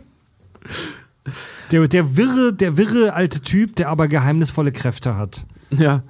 Ähm, Im 12. Jahrhundert dann hat sich der Autor Geoffrey Monmouth dann dem Merlin angenommen und hat diese ganzen Geschichten so ein bisschen zusammengepackt zu dem, den wir heute kennen. Bis 1150 ga- galt Merlin als Jugendlicher und Waldmensch. Also es gibt auch so, so Schnitte, wo man ihn sieht, sehr viel mit, mit Tieren so umgeben, fast schon mit einer, mit einer Krone aus, aus Geweihen so. Es gibt Zeichnungen von ihm, die ihn wirklich als, naja, wie Gandalf im dunklen Wald halt zeigen. So, so ein Waldwanderer, der im Einklang mit diesem ganzen Gedöns da halt ist. Das haben wir doch bei King Arthur hier mit Clive Owen. Dass er halt so ein richtiger, also einfach so ein Druide von so einem Waldvol Waldvolk ist. Ja. Ähm, genau, der hat ihn halt zusammengebracht mit diesen ganzen Sagengestalten und daraus wurde dann der heute bekannte Merlin. Äh, Die, das Buch, die Vita Merlini, ist dann das erste Mal wirklich ein Buch gewesen, was die Geschichte Merlins als Figur dann halt auch mal näher erörtert hat und runtergeschrieben hat. Äh, und auch noch erste Mal Merlin in die Artus-Sage mit zusammengebracht hat. Da ist halt Merlin dann äh, sogar der Ziehvater von Artus. Kurzzeitig, was heißt kurzzeitig? Der ist der Ziehvater von Artus geworden und war immer die treibende Kraft im Königreich ähm, Camelot, der halt das Schwert im Stein platziert hat, der äh, Ereignisse so ausgerichtet hat, dass die Leute früher oder später drauf kommen, dass Der Artus der der, eigentlich ist. Strippenzieher. Der Strippenzieher, ganz genau. Er ist aber im Kern ist, ist Merlin eigentlich so ein, wie kann man sagen, so ein Waldzauberer. Also er ist immer auch beschrieben worden als so der wilde Mann, der auch schon immer sehr, sehr äh, brutale und sehr schlimme Prophezeiungen eigentlich immer nur äh, äh, gegeben hat. Also der war nicht immer der, der, der ruhige Typ, der zwar Artus auf den richtigen Weg bringen wollte, aber immer mit seiner eigenen Prophezeiung im Hinterkopf. Also Merlin hatte immer die Zeit im Nacken. Wenn du so möchtest. Der wusste, es passiert demnächst irgendein Scheiß. Deswegen musste der immer sehr rabiat in die Sachen halt irgendwie eingreifen, weil er hat auch die Vertreibung der Angelsachsen durch die äh, Briten prophezeit und hat da absolut kein schönes Bild mitgezeichnet und hat Artus mehr oder weniger dazu getrieben, diese Tafelrunde, natürlich in seiner sehr charmanten Art, diese Tafelrunde auf den Weg zu bringen, sodass er äh, seinen Feinden mit einer geeinten Armee natürlich gegenübertreten kann. Ja, das ist ja so die zentrale Fähigkeit von Merlin, so wie ich das immer verstanden habe, dass er so eine diffuse Vorahnung von der Zukunft hat. Also ich habe oft gelesen, dass Merlin Gedanken lesen kann und dass er in die Zukunft blicken kann.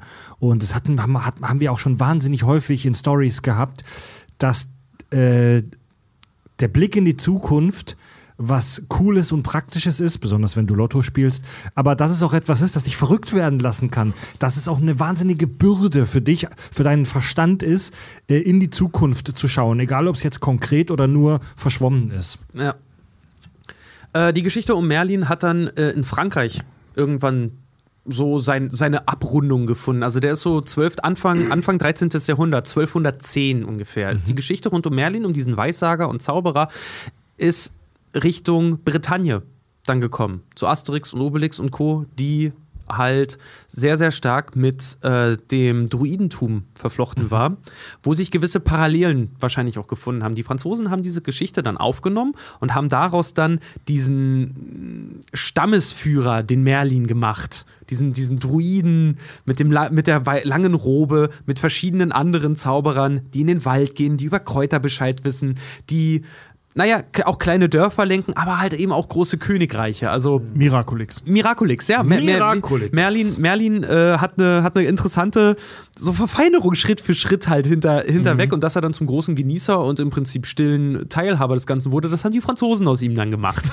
Äh, dazu muss man sagen, das hattest du, Tobi, auch schon kurz erwähnt. Wir gehen ja nachher noch ein bisschen kurz auf historische Backgrounds ein. Ähm, die Artus-Sage, diese extrem ausgeschmückte Artus-Saga, die ja mittlerweile wie so ein High-Fantasy-Werk dasteht. Also am Anfang war das ja wirklich nur ein König, der ein paar Schlachten schlägt. Und heute steht diese arthurianische Saga ja fast wie so ein Fantasy, fast schon Herr der Ringe-artiges Werk da, mit unglaublichen Übertreibungen und romantischen Ausschmückungen. Das haben zu einem großen Teil die Franzosen gemacht. Ja, also bei weil Lancelot auch. Weil, also da, ähm, so die, die Zeit der Romantik ähm, und es gab auch viele, viele Auswanderer aus äh, Großbritannien, die dann in das heutige, äh, in die heutige Gegend der Bretagne, also heute Frankreich, gegangen sind. Äh, die Franzosen und französische Schriftsteller haben einen riesengroßen ähm, Anteil daran, wie die Artus-Sage heute dasteht. Also Ja. das ist nicht, das ist kein rein britisches Werk, sondern das ist eigentlich ein britisch-französisches Werk, diese Sage. Eigentlich so eine britische Idee und ein französisches Werk. ja, ja, so ein bisschen ja, wirkt find- das. Ja, Zumindest, also nicht Ja. was die Grundstory angeht, aber was die Figuren angeht. Ja, ich muss gerade sagen, ich wollte gerade sagen, weil ich glaube, die Briten haben, haben so dieses Grund, den Grundstein gelegt für das Ganze und die Franzosen haben das sehr, Ausgeschmückt. sehr ausgeschmückt, Ja. sehr, sehr verfeinert, Genau. dem Ganzen noch so richtig, so richtig Fleisch in die Suppe geworfen, halt nochmal irgendwie. Ja, also weißt du, dieser ganze Scheiß mit den magischen Artefakten und der Zauberei und den Drachen äh, und dieser Liebesstory rund um Genevieve und Lancelot und so weiter, das kommt wahrscheinlich, kommt das meiste davon so aus dem 12., 13. Jahrhundert, als so der romantische Ritterroman, sag ich mal, an den Start ging. Und da haben die Franzosen halt viel mit, mitgemischt. Da kam dann ja eben auch so Parzival und Tristan und Isolde und so, Ja. ne? Das kam ja alles da irgendwie daher. Ja. Ähm, wir sind doch tatsächlich schon bei Merlins Ende und zwar seine große Schwachstelle war äh, die später auftauchende Nimue oder auch Vivian, Viviane. Ähm, der war eher mehr oder weniger verfallen. Das war seine Geliebte, als auch seine Rivalin, als auch seine Gegenspielerin, als auch Partnerin. Also es gibt verschiedene Geschichten, wo die zusammen gegeneinander, aber meistens gegeneinander gearbeitet haben. Und die hat ihn halt auch oft ausgetrickst. Ähm, er hat sich von ihr verführen lassen. Sie hat ihn eingesperrt phasenweise und am Ende dann auch eben getötet. Also Merlin hat in seiner Story auch so einen, so einen weiblichen Nebencharakter. Ähm, Se- Seine Geliebte halt, also die, die hatten so eine, Ja. wie kann man, das ist so Batman-Catwoman-mäßig, die hatten so ein, so ein On-Off-Ding, äh, waren sich einig, aber auch irgendwie uneinig. und am Teilweise- Ende ist er ihr immer wieder verfallen bis zum tragischen Ende dann, wo sie den Schlussstrich dann gezogen hat und ihn halt getötet hat. Ich glaube, ich glaube, dass sie teilweise auch seine Schülerin war, die sich in ihn verliebt hat, er ihre Gefühle aber nicht erwidert hat und daraufhin hat sie sich dann an ihm gerecht. Ja. Merlin im Großen und Ganzen am Ende der Geschichte ist eigentlich so. Also es gibt ein paar, es gibt viele, die sich über den streiten. Ich finde aber eine Erklärung, finde ich persönlich am plausibelsten. Merlin ist ein Spiegelbild fürs Volk. Um zu dieser ganzen Geschichte auch selber, äh, damit selber auch Fuß zu fassen, um dem Ganzen auch selber näher zu kommen. Weil er ist der Außenstehende, der meistens die Geschichte erzählt, rund um Camelot und um äh, Artus und der aber gleichzeitig auch für den Zuschauer oder für den Leser sehr, sehr der moralische Kompass halt immer ist. Weil gerade er, er vereint halt alles, er vereint alles, was in dieser Zeit damals wichtig war. Ähm, er ist eigentlich, was er alles kann, ist extrem heidnisch. Er ist sehr im Einklang mit Wald, Wiesen und Tieren. Er ist aber christlich. Was So, die Leute halt damals waren. Äh, Ja, ganz, ganz genau. Er ist aber er ist, er ist getauft. Er, er verkörpert halt auch gleichzeitig christliche Werte. Also er, er, er ist der Versuch, es allen recht zu machen. Eigentlich eine widersprüchliche und fast schon scheinheilige Figur, weil dieser ganze Artus-Mythos sehr mit so christlichen Idealen, so oder auch pseudochristlichen Idealen äh, verknüpft wird. Auch dieser heilige Gral und so diese in Anführungszeichen Reinheit und so Mhm. Kampf weiter. gegen die Römer alleine schon, wo zu der Zeit äh, das Christentum Ja. halt auch hart im Kommen war zu der Oder Zeit. der- schon. der Vor Kampf allem, über- vor allem in Rom. Ja. ja. Ja, der Kampf gegen die Barbaren, die Unheiligen und so weiter. Und aber Merlin selber ist ja eigentlich einer, der sich auf Zauberei, auf Witchcraft ähm, bezieht, was ja eigentlich ein komplett unchristliches, in Anführungszeichen heidnisches Motiv ist. Ja, aber wenn du, wenn du dir ähm, das Volk zu dieser Zeit anschaust, äh, wie gesagt, die, die Römer waren ja da. Also, solche Geschichten entstehen ja nicht äh, Tolkien setzt sich hin und schreibt die, Aus dem sondern Vakuum, ja. Genau, also die, das sind ja, das sind ja alles so ganz viele kleine Geschichten, die irgendwann zusammengetragen wurden und dann ausgeschmückt wurden und so. Und wenn du dir jetzt das äh, ähm, britische Volk zu dem Zeitpunkt oder generell das, das nicht römische Volk Europas anschaust, ähm, dann hast du ja diese Heiden, wie sie dann ja von den Christen genannt wurden. Und 800 und oder 500 und oder je nachdem, wann diese Story da gespielt haben soll, da waren die noch nicht lange Christen. Und ganz viele von den Leuten sind auch noch äh, ähm, nicht christlich aufgewachsen und dann getauft worden. Oder deren Eltern oder Großeltern oder so, mit denen ist das passiert. Und das ist eben das, was wir bei Merlin sehen. Der ist jemand, der aus dem Wald kommt. Ja. Also mit der, oder beziehungsweise mit der Natur verbunden ist, so wie alle anderen zu der Zeit eben auch, aber dann getauft wurde und jetzt Christ ist. Merlins- also der ist sehr nah an dieser Grundidee des Volkes. Äh, Ja, ich finde das super geil, die Erklärung, weil Merlins, Merlins Name zum Beispiel auch, da, dieses äh, Myrden, Myrden, ähm, der setzt sich zusammen aus dem prokeltischen Mer, M-E-R. Ich spreche es wahrscheinlich hundertprozentig falsch, ich kann leider kein Du sprichst es auf jeden Fall falsch auf, ähm, aus. aus, dem, Garantiert. aus dem prokeltischen Meer, was, was verrückt bedeutet, und dünn, also D-Y-N, äh, Person oder Mann. Also Merlin im Übersetzten, grob Übersetzten bedeutet eigentlich der Verrückte oder der Kindliche. Ja. Also er ist, ähm, der, er ist, er ist der, wie kann man sagen, der, der ungeordnete Zausel, den alles interessiert, äh, der, der, der sich wahrscheinlich für alles interessiert und der äh, mit der Bürde des Wissens geplagt ist. Hat, so- hat so ein bisschen so einen- diesen Hofnarr-Charakter, ne? So der einzige Typ, der in der Lage ist, die Wahrheit zu sagen. Verrückter Professor. Ja, oder sowas, ja. So, Ja, ja. je nachdem, ob man halt Magie mit Wissenschaft in der Zeit halt auch gleichsetzen möchte. Aber für mich persönlich. Ganz ehrlich, aus, aus, aus heutiger Sicht war das mit der Kräuterkunde sehr viel cleverer als das mit dem Heiligen Gral. Voll. Äh, Voll. Also, wie gesagt, es bringt für mich, diese Figur ist so ein, so ein Initiator, so ein, so, ein, so ein Kleber, so ein Kleister zwischen, zwischen allem. Du hast halt nicht nur die edlen, strahlenden Ritter, die sowieso unerreichbar sind. Nee, du hast auch Merlin. Du hast doch jemanden, der dadurch äh, gut ist, dass er auch viele Sachen halt auch einfach weiß, auch um seine Schwächen weiß. Wie zum Beispiel, der ist verrückt geworden, hat sich in die Einsamkeit begeben, hat dadurch die Fähigkeit der Weissagung halt erlangt. Also er ist so, er ist wirklich ein Dr. Strange, weil Dr. Strange Fähigkeiten kommen ja nicht daher, dass er ein Superheld ist, sondern weil der gebüffelt hat wie irre. ja. das ist aber auch geil. Weil, weil Lancelot hat ja das gleiche Problem. Der wird ständig verrückt und verzieht sich dann. Nur der, der kommt dann nicht wieder weiser oder so, sondern er hat den Gral gesehen und wurde deswegen geheilt. Oder hat seine, die, die, äh, seine Ziehmutter, die, die Dame vom See, getroffen wurde dann geheilt. Er hat seinen eigenen Wahnsinn nie selbst überkommen. Ja. Und Merlin ist halt so ein bisschen wie ja, Miraculix bei Operation Hinkelstein. Der kriegt einen Stein auf die Birne, ist dann vollkommen plemplem. und dann, und dann legt sich das aber wieder. Ey, Operation Hinkelstein hat mich als Kind völlig verstört. Ja, Mann, ich fand Völlig auch die, die. Darstellung und die Zeichnung und wie die reden war oder völlig so. fertig. Ey, Alter, Operation Hinkelstein habe ich auch, meine Schwester hat den Die hat immer, mich sau, immer traurig gemacht. Hat den immer sau gerne geguckt. Operation Hinkelstein war für mich immer zu gruselig als Kind. Ja, ich fand der den hat auch mich immer richtig so. traurig Wo gemacht. dieser, wo dieser heidnische Seher dann ins gallische Dorf kommt und denen sagt, ey Leute, es wird alles scheiße. Ja. Dieser Anti-Obelix, äh, oh, Miraculix. Das Ja. hat mich fertig gemacht, ey. Ja. Stimmt, der in den, der noch so, äh, der in dem, äh, äh, in dem Wildschwein rumwühlt und dann Ja. da rumliest Ja, und sowas ja. alles. Das Ja. Anti-Miraculix. Ja. Ja, Merlin, der große, der große, verrückte, dusselige Zauberer. Weißt du, der Penner, der auf dem Hof irgendwo rumhängt, sagt, der Untergang kommt und schmeißt ihm Kronkorken hin und dann ist er happy. Ey Leute, wo wir gerade über äh, Magic, Magic Shit sprechen, ähm, kurz zu dem magischen Item der ganzen Story. Merlins Hut. Excalibur. Ja, Excalibur. Excalibur. Die, die Fähigkeiten von Excalibur oder was es dir, was es tut, so die Stats und die Buffs von Excalibur, kann man relativ schnell zusammenfassen. 1000 Int und Int-Buff. Int nicht, also keine Intelligenz. Ähm, das Interessante bei Excalibur ist, dass dieses Item zweigeteilt ist. Und zwar das Schwert und die Scheide.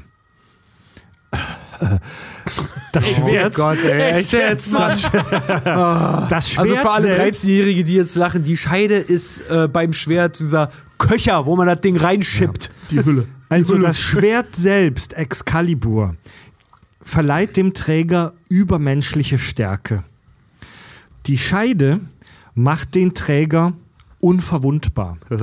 Und das Interessante ist, dass diese beiden auch unabhängig voneinander funktionieren. Die Halbschwester von Artus, Morgan Le Fay, ähm, stiehlt ihm in manchen Story-Varianten diese Scheide, sodass Artus fortan nur noch übermenschliche Stärke hat, aber nicht mehr unsterblich ist. Denn er ist ja dann später tödlich verletzt worden. Ja.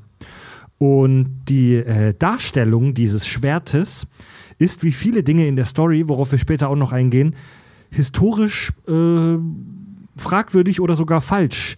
Denn das, was wir in den meisten Stories sehen, dieses große, lange, breite Schwert, also das ist ja echt ein richtiger Prügel, echt so ein zwei bis zweieinhalb Meter langes Schwert. Das gab es zu der Zeit noch nicht, als die Story gespielt hat. So, das Breitschwert wurde erst Jahrhunderte später von Menschen entwickelt und getragen. Genau, und wie wir jetzt wissen, dass ja äh, Merlin eigentlich Mr. Miyagi ist, ist Artus eigentlich mit einem Katana ins, ins Also Schlacht gerannt. zu der Zeit, ähm, in der die Story spielt, sind die Leute halt noch mit Äxten und Knüppeln rumgelaufen. So dass das Kurzschwert, die, der römische Gladius oder Gladus, war so das höchste der Gefühle, was sich die ganzen armen Briten und Barbaren da wahrscheinlich nicht leisten könnten. Also der, falls es einen historischen Artus gegeben hat, hatte der wahrscheinlich einen magischen Knüppel. Geil. Oder- so eine voll, heftige Axt. Ja, voll, alle so voll die Dullis, weißt du, rennen mit Knüppeln äh, in die Welt und da gibt's so diesen, diesen einen Typen, der zufällig darauf kam, dass Nägel in deinem Knüppel besser sind. Und das war sein Excalibur. Vielleicht, vielleicht hat er Excalibur, vielleicht hat er wirklich so einen Gladus oder Gladius äh, äh, gefunden und da er der einzige Brite mit einem Schwert war, war er halt der König dann der Briten. Geil. ähm, wenn wir schon mal bei den magischen Gegenständen sind, ich habe das gerade schon in der Pause erzählt, äh, kann ich das jetzt mal kurz äh, äh, droppen. Äh, Lancelot hatte natürlich auch magische Gegenstände, ähm, ganz viele, die er von seiner Ziehmutter bekommen, von der Dame vom See, dieser Fee. Und ähm, ich habe ja vorhin erzählt, dass äh, Lancelot je nach Geschichte schuld ist, dass Excalibur zerstört wurde oder Caliburn, je nach Auslegung, wie gesagt. Ähm, wie kann das sein, wenn er doch, wenn Artus doch unsterblich ist und, und äh, übermenschliche Kräfte hat? Lancelot hatte einen Ring, der immun gegen Z Verzauberung macht. Also alles, was mit Magie zu tun hat, war, äh, dagegen war Lancelot immun. Und dementsprechend konnte er Excalibur zerstören. Einen Ring immer zufällig nicht getragen, wenn er wieder sexuell belästigt wurde, ja, von irgendwelchen Verwandten. Mein Gott, du hast vollkommen recht. Stimmt. Ja. Magieresistenz plus 100 hat ihm da aber nichts gebracht. Ja, wahrscheinlich haben Wahrscheinlich war, war Nee, nee, kein äh, Cockring. Nee, stimmt, stimmt. Also laut, laut der, also wörtlich ist es gegen Verzauberungen. Vielleicht war das andere Zauber. Ja, siehst du, Lan Lancelot hätte den mal als Cockring tragen sollen. Ja, das wäre clever gewesen. Sein Schwanz ist immun gegen Verzauberungen. Lancelot mit den blauen Eiern. Ja, perfekt. Übrigens, Ja, die ähm, hat er ja unfreiwilligerweise ja nicht mehr. Der wurde ja ständig gemolken, obwohl er das nicht wollte. Molken. Der wollte ja rein sein, er wollte jungfräulich sein, aber das ist halt nicht, hat halt nicht Übrigens, geklappt. ähm, So. übrigens Richard Löwenherz, ähm, Engl ein real existierender englischer König im 12. Jahrhundert. Richard Klötenschmerz. Ähm, Richard Klötenschmerz. also ein real existierender Herrscher. Ähm, Du kannst ruhig sagen, dass ich links von dir sitze. also der, der hat behauptet, sein Schwert wäre Excalibur. So, vermutlich aus Propagandazwecken, aber er war fest, ich, wir wissen nicht, ob er davon überzeugt war, aber er hat gesagt, mein Schwert ist tatsächlich das echte Excalibur. Richard Löwenherz ist der aus der ähm, Legende von Robin Hood, ne? Ja, und den gab's wirklich. Also Richard Ja, genau. Ja. Robin Hood ja scheinbar Ja. auch. M- Müssen wir auch mal eine Folge drüber Ja. machen. Ja, ja. Ähm, stimmt, da haben wir sogar noch drüber gesprochen. Ne? Machen wir eine Folge über Artus oder über Robin Hood. Ich bin froh, dass wir uns für Artus entschieden haben. Ja, ich auch. Die Story ist geil. Ich kann, mir den, ich kann mir den Kevin Costner-Film nicht nochmal angucken. Ja, doch, ich finde den geil.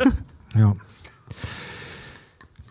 Ich finde es wahnsinnig spannend, über den historischen Background der ganzen Story kurz zu sprechen. Es gibt ähm, Menschen in unserer schönen Welt, heute im Jahr 2021, die rumlaufen und versuchen rauszufinden, ob es King Artus, King Arthur wirklich gegeben hat. Ob diese Figur auf realhistorischen Tatsachen ähm, beruht. Und ähm, wir können ja mal in diese Zeit zurückgehen, in der das spielt. Die Artus-Geschichte geht auf die sogenannte Völkerwanderungszeit zurück. Spät, das, ist die, äh, das ist Spätantike, so Übergang zwischen Spätantike und frühes Mittelalter, so drittes bis fünftes Jahrhundert nach Christus. Und wie in der Story war es damals so, dass mehrere germanische Stämme, wie zum Beispiel die Angeln und die Sachsen, äh, auf die britischen Inseln migriert sind. Also, dass die dahin sind. Das war natürlich vermutlich nicht wie in Hollywood-Filmen, dass eine riesengroße Armee da an einem Nachmittag einfällt, sondern Angeführt von Till Schweiger und seinem Vater. Oh, Alter. Sondern halt, das war halt ein langsamer Prozess, der sich über Jahrhunderte erstreckte, dass immer mehr Leute ähm, so auf die britischen Inseln wollte und mal gucken wollten, was war denn da. Ja. Und das war wohl damals tatsächlich eine Zeit der Ungewissheit und der sogar der Anarchie, weil das römische Reich immer mehr an Einfluss verliert, ver verlor und die römische Regentschaft sich aus Großbritannien langsam zurückzog. Und die Briten blieben zurück ohne einheitliche Regierung. Also das muss wohl eine richtige Wirtschaftskrise auch in Großbritannien ausgelöst haben, Ja, als so- die so- Römer plötzlich weg waren. So ein richtiges Wachtvakuum, Genau, ne? weil vorher gab es ja die vorher gab es die römische Währung. Machtvakuum. Ich habe gerade Wachtvakuum gesagt, ne? Ein Machtvakuum. Machtvakuum. Ein Also wenn der größte Schläger vom Schulhof verschwindet, gibt es viele kleine Schläger, die ihn äh, ersetzen wollen und da herrscht dann für alle Chaos. Genau. Also es gab ja damals die römische äh, Währung, die Denar. Ähm, und als die Römer plötzlich weg waren, war das in ganz vielen Regionen plötzlich so, dass diese Währung nicht mehr akzeptiert wurde. Und wenn du jetzt als Landlord da dir ein Reichtum in Dinar aufgebaut hast, war das plötzlich ein Scheißwert. Also wir könnten fast von einer Hyperinflation sprechen. Und äh, die Römer waren halt jahrhundertelang da und viele haben sich als Anglo-Römer sogar identifiziert, weil halt unter den Römern auch nicht alles schlecht war. Sowas haben uns die Römer gebracht, außer Schulen und und Krankenhäuser. sanitären Anlagen und so weiter. Äh, also, allgemeine Gesundheitswesen. also natürlich waren die Römer Invasoren, aber die haben da halt auch was hochgezogen. So, und plötzlich waren sie weg. Plötzlich waren sie weg. Und das war, das löste eine fette Wirtschaftskrise im frühmittelalterlichen England aus. Ja. Tja, seht ihr Leute, das passiert, wenn Ausländer raus, ne? Ja. ja. Ja, und Artus ist da halt. Was für ein weirder Vergleich. Und Ja, Artus ja. ist da halt, Artus ist da halt so eine, so eine, die Figur des Artus ist so ein Wunschgedanken fast schon des mächtigen Herrschers, das finden wir ja in allen Kulturen, so dieser Wunsch nach dem starken Mann, der jetzt kommt und in dieser Zeit der Unsicherheit uns da rausholt. Das, Das hat, ist mal passiert, das, war hatten- nicht so geil. Genau, das hatten wir Deutschen auch schon ein paar Mal. Bei uns ist es meistens schiefgelaufen.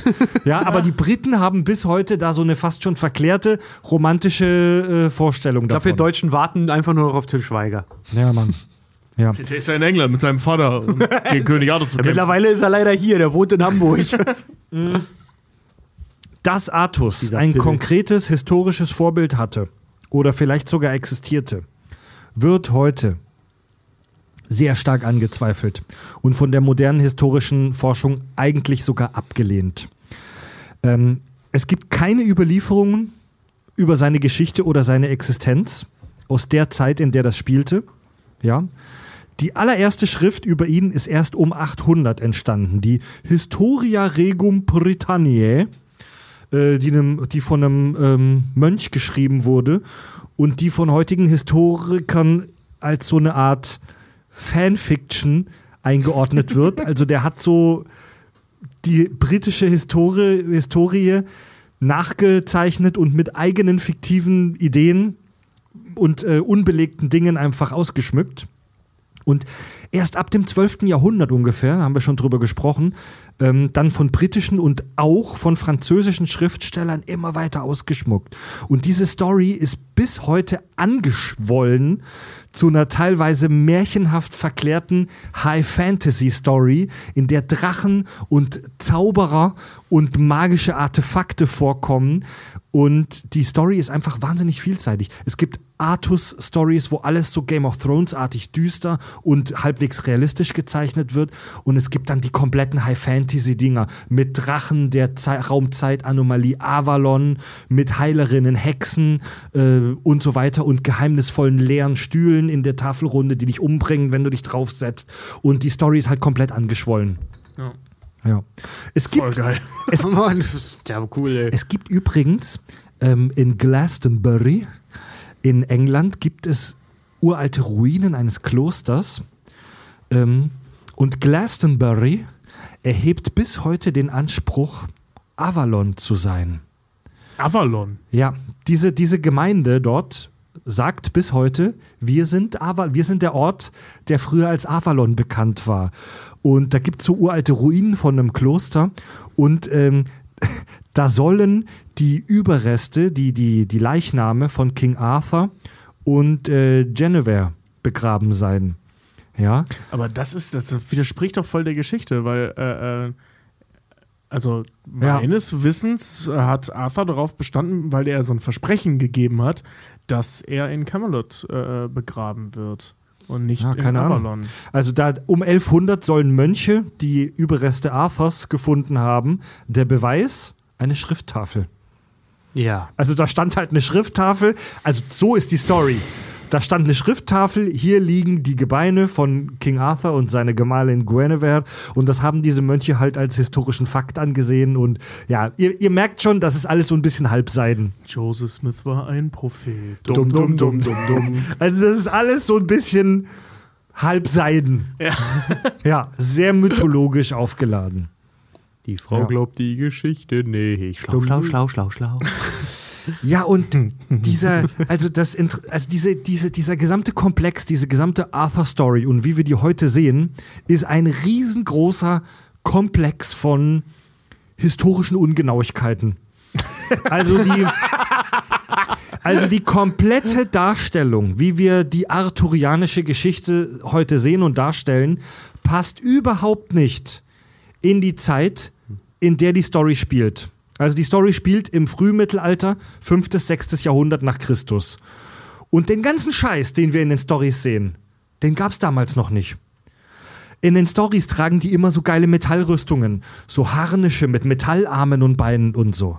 Ein Scheiß, das wurde erst 500 Jahre später erfunden. Wahrscheinlich trugen die zu der Zeit nichts weiter als Lederrüstungen. Der absolute, die, das A-Item überhaupt in Sachen Rüstung damals war dieser römische Metall. Äh, diese Brustplatte vorne. Aber mehr gab's nicht. Also diese Ultima Online Brustplatten, wo so ein kompletter Typ in Metall rumläuft, das gab's einfach noch nicht, nicht sogar damals. erst viel später? Ja, das ja. kam aus Frankreich, ne? Diese Kavalier Also diese- oder wie diese die konnte? Läuft Clive Owen als König Artus nicht auch in so einer, Nee. so einer, so einer Römeruniform? Nee, nee, rum? der hat eine Leder. Äh, ja, achso, Der ja, hat- so, genau. so römisch, römisch Genau, angehaucht. genau. genau, ja, ja. Also die, dieser, dieser komplette Metallharnisch, den gab es erst viel später. Das ist eher so ein Hochmittelalter-Ding. Ja. Ab 12, 300 nach Christus, ja. Ähm, auch, dass die alle in Pferden, in Pferden unterwegs sind. Das Pferd war zu der Zeit im Frühmittelalter noch wirklich so ein Porsche, den sich nur ganz, ganz, ganz wenige Leute leisten konnten. Ähm, ich habe ich hab eine Doku gesehen, wo der, der, Kokosnuss ist gar nicht so unrealistisch. Ja, also- ein Typ nur. Ich habe eine Story gesehen, wo ein, äh, eine Doku gesehen, wo der Historiker meinte, vermutlich war King Arthur, wenn er überhaupt existierte, ein, ähm, ein römischer Söldner, äh, der mit seinen Kumpels zu Fuß unterwegs war. Also der Film Arthur mit Clive Owen aus 2015 und Kira Knightley, so beschissen der auch ist, ist historisch von allen Arthur-Stories, die wir sehen, vermutlich der korrekteste. Ich muss ja ehrlich gesagt zugeben, dass ich den Film mag. Ach genau, papalapap. Ja, ist so ein Guilty Pleasure. Ich weiß, dass der scheiße ist. Vor allem, weil, weil Til, Til Schweiger dann vorkommt. Und das auch in so einer lächerlichen Rolle. Aber Auch das ist so, ich, irgendwie mag ich den Film. Auch diese, die, die Ritterturniere, die großen Metallschilde, all den ganzen Scheiß gab es erst viel später. Camelot selber, solche Steinburgen konnte man damals noch nicht bauen, das gab es noch nicht. Äh, wenn Camelot wirklich existiert hat im Frühmittelalter, war es höchstens so eine Wallburg. Also so ein Vor, so ein Dörfle, das halt wie bei Asterix und Obelix von Baumstämmen eingezäumt war. Ja, also es ist, eine, also es ist halt komplette. Der aber geil, Alter. So Ar- Artus und der Stammtisch der Fliesenleger.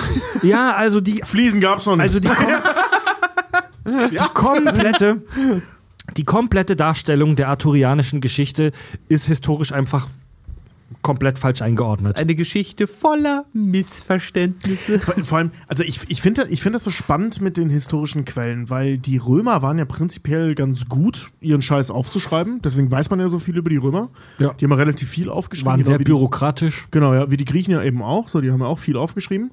Und es klingt eigentlich total logisch, dass nachdem die Römer abgehauen sind und bevor sich in England wieder was Stabiles aufgebaut hat, dass es da keine Geschichtsschreibung gab, ist eigentlich total logisch. Das finde ich total spannend. So, ne? Und das dann von den Leuten, die danach kamen und dann wieder die Zeit, das muss man sich ja auch mal äh, gönnen, die Zeit, ein Buch zu schreiben, gerade im Mittelalter, das ist ein bisschen anders als heute, ähm, dass da dann Sachen dazu erfunden wurden, weil man es im Zweifel einfach nicht mehr weiß. So, wir reden ja von, weiß ich nicht, 300 Jahren ungefähr, ähm, wo Ja. es dieses Machtvakuum halt eben gab, ich glaube sogar noch ein bisschen länger, ähm, wo wirklich Kraut und Rüben war. So äh, auf dieser Insel, ne? Und ähm, dass dann Mönch XY, der sich da hingesetzt äh, äh, hat und von seinem Abt oder Äb- Äbtin, Äbtissin oder so ähnlich heißt das, oder von seinem Bischof, was im Prinzip auch ein Abt ist, ähm, gesagt bekommen hat, Alter, jetzt schreibt das mal auf, was hier passiert ist in den letzten 200 Jahren oder 300 Jahren, ähm, dass der dann Sachen dazu erfindet, ist eigentlich nur logisch. So, ne? Weil woher soll er das wissen? Außer von irgendwelchen ja, Leuten, die wir- wir- Geschichten erzählen. Wir wissen es nicht genau, aber es fehlen halt einfach, es fehlen halt, also es ist die komplette Abwesenheit von irgendwelchen Beweisen oder glaubwürdigen Quellen Ja. über die Nummer. Also sprich, es kann alles wahr sein. Ja. Du kannst die Nicht-Existenz des Also- Pumuckls nicht beweisen. Also was von Historikern an, also was Historiker Ach, heute was eigentlich. euch, was ja. auch immer eu- euch gefällt. Wenn ihr glauben wollt, dass Ja, ohne die Magie jetzt. Diese Clive Owen-Nummer. Ja. Weißt du, ich, nee, weiß, ich glaube die Magie. ich weiß, die, die Erklärung ist jetzt halt erwachsen und langweilig und blöd, aber Historiker gehen heute davon aus, dass hier eine Grundidee, ein Wunschgedanke gemixt wurde mit verschiedenen, vielleicht real existierenden Dingen und Personen. Ein riesengroßes Mash-up. Ja, das, passt ja, das passt ja eben zu dieser Zeit der mangelnden Geschichtsaufzeichnung. Ja, genau. Dass man sich dann halt Geschichten von überall her zusammengedingst hat. Und jemand hat gehört von einem coolen Typen. Geil, wie nennen wir den? Lancelot. Dann gab es doch diesen einen Prinzensohn oder den Königssohn. Ja, okay, vielleicht war das der gleiche. Genau das gleiche wie mit Artus. So, der, Mhm. Der König ist abgesetzt worden. Okay, scheiße, was machen wir? Der hatte dann vielleicht einen Sohn. Dann hat irgendwer mal gehört. War das der Sohn? Keine Ahnung, lass mal aufschreiben. Mhm. So, ne? Also dann spinnt sich sowas ja zusammen. es klingt halt sehr nach. Also ich finde, dadurch, dass das sich alles so, so uneins ist, bestätigt das halt diese, diesen Flickenteppich, der England halt auch wirklich war. Ne? Dass da verschiedene Dörfer, Stämme, was auch immer waren. Und da Beziehungsweise sagen, immer wieder waren. Sagen umhergereicht wurden, die dann äh, früher oder später den Weg zu jemandem gefunden haben, der einfach gesagt hat, weißt du was, ich schreibe die Pisse jetzt mal auf. Ja, Im Prinzip die Entstehung der Evangelien damals. Ja, ganz genau. Äh, Ja. um 60 nach Christus. Ja, ja.